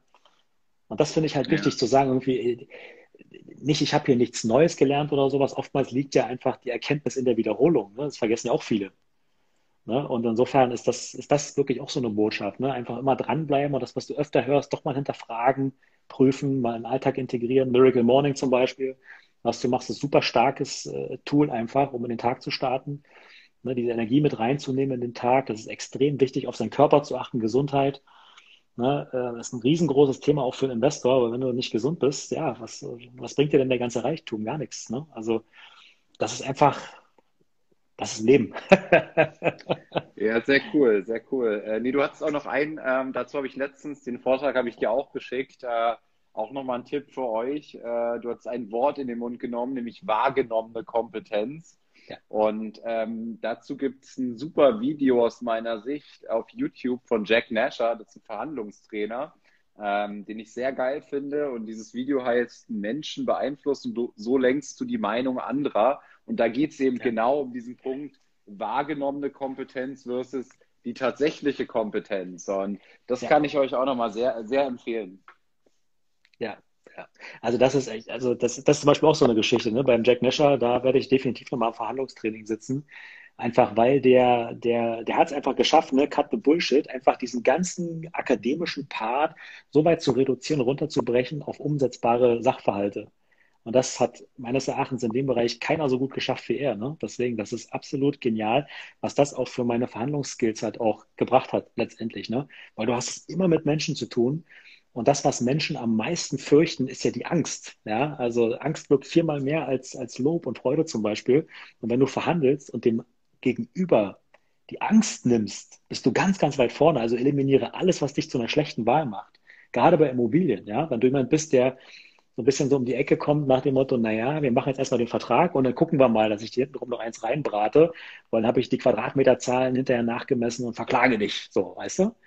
Und das ist einfach, ja, ja, das finde ich einen schönen Satz, den sagt er, glaube ich, auch. Ne? Also, du Verkäufer musst, riechen das. Du, du, musst, du musst nicht immer verkaufen, dass du die beste Wahl bist, sondern eben ja. keine schlechte. Ne? Und warum keine schlechte Wahl?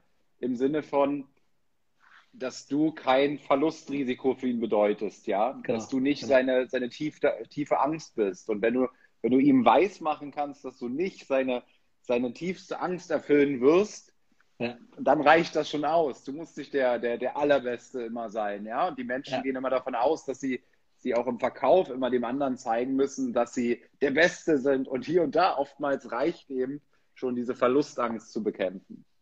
Ja, das, das, das ist der Punkt. Ne? Also das ist, ähm, sei keine schlechte Wahl. Ne? Deswegen werden Leute auch befördert entsprechend, wo sie sind. Ne? Peter-Prinzip. Jeder wird so lange befördert, bis er unfähig ist. Und warum? Weil er halt einfach äh, in dem Fall, ja, er hat keinen, keinen umgebracht an der Stelle, ne? So, gut, schlimmer kann es immer werden. Also, also behalten wir den, ne? Und wenn man das halt so weiß, im, im, Verhandlungsprozess ist das, ist das schon sehr machtvoll, ne? Ja. Nee, cool, Ronald. Äh, haben wir mal wieder anderthalb Stunden gequatscht. Das können wir immer gut. äh, hat, mich, hat mich sehr gefreut und ähm, wir sehen uns ja tatsächlich morgen Abend wieder, aber nicht Livestream. so machen wir das. Ich ja. freue mich drauf. Es war wieder sehr schön. Schön, dass ihr dabei also. wart. Bis, ach so, und hinterlasst einen Kommentar äh, gerne über Ronald. äh, nee, lasst gerne einen Kommentar da, damit der Livestream möglichst viel genommen wird, ähm, gesehen wird. Und ansonsten schönen Abend. Bis dahin. Ciao. Ciao.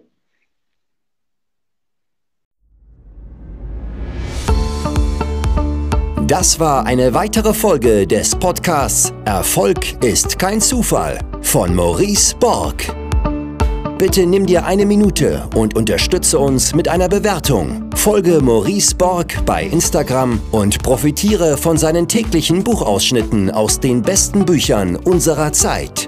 Sein Profilname ist mb-maurice-borg.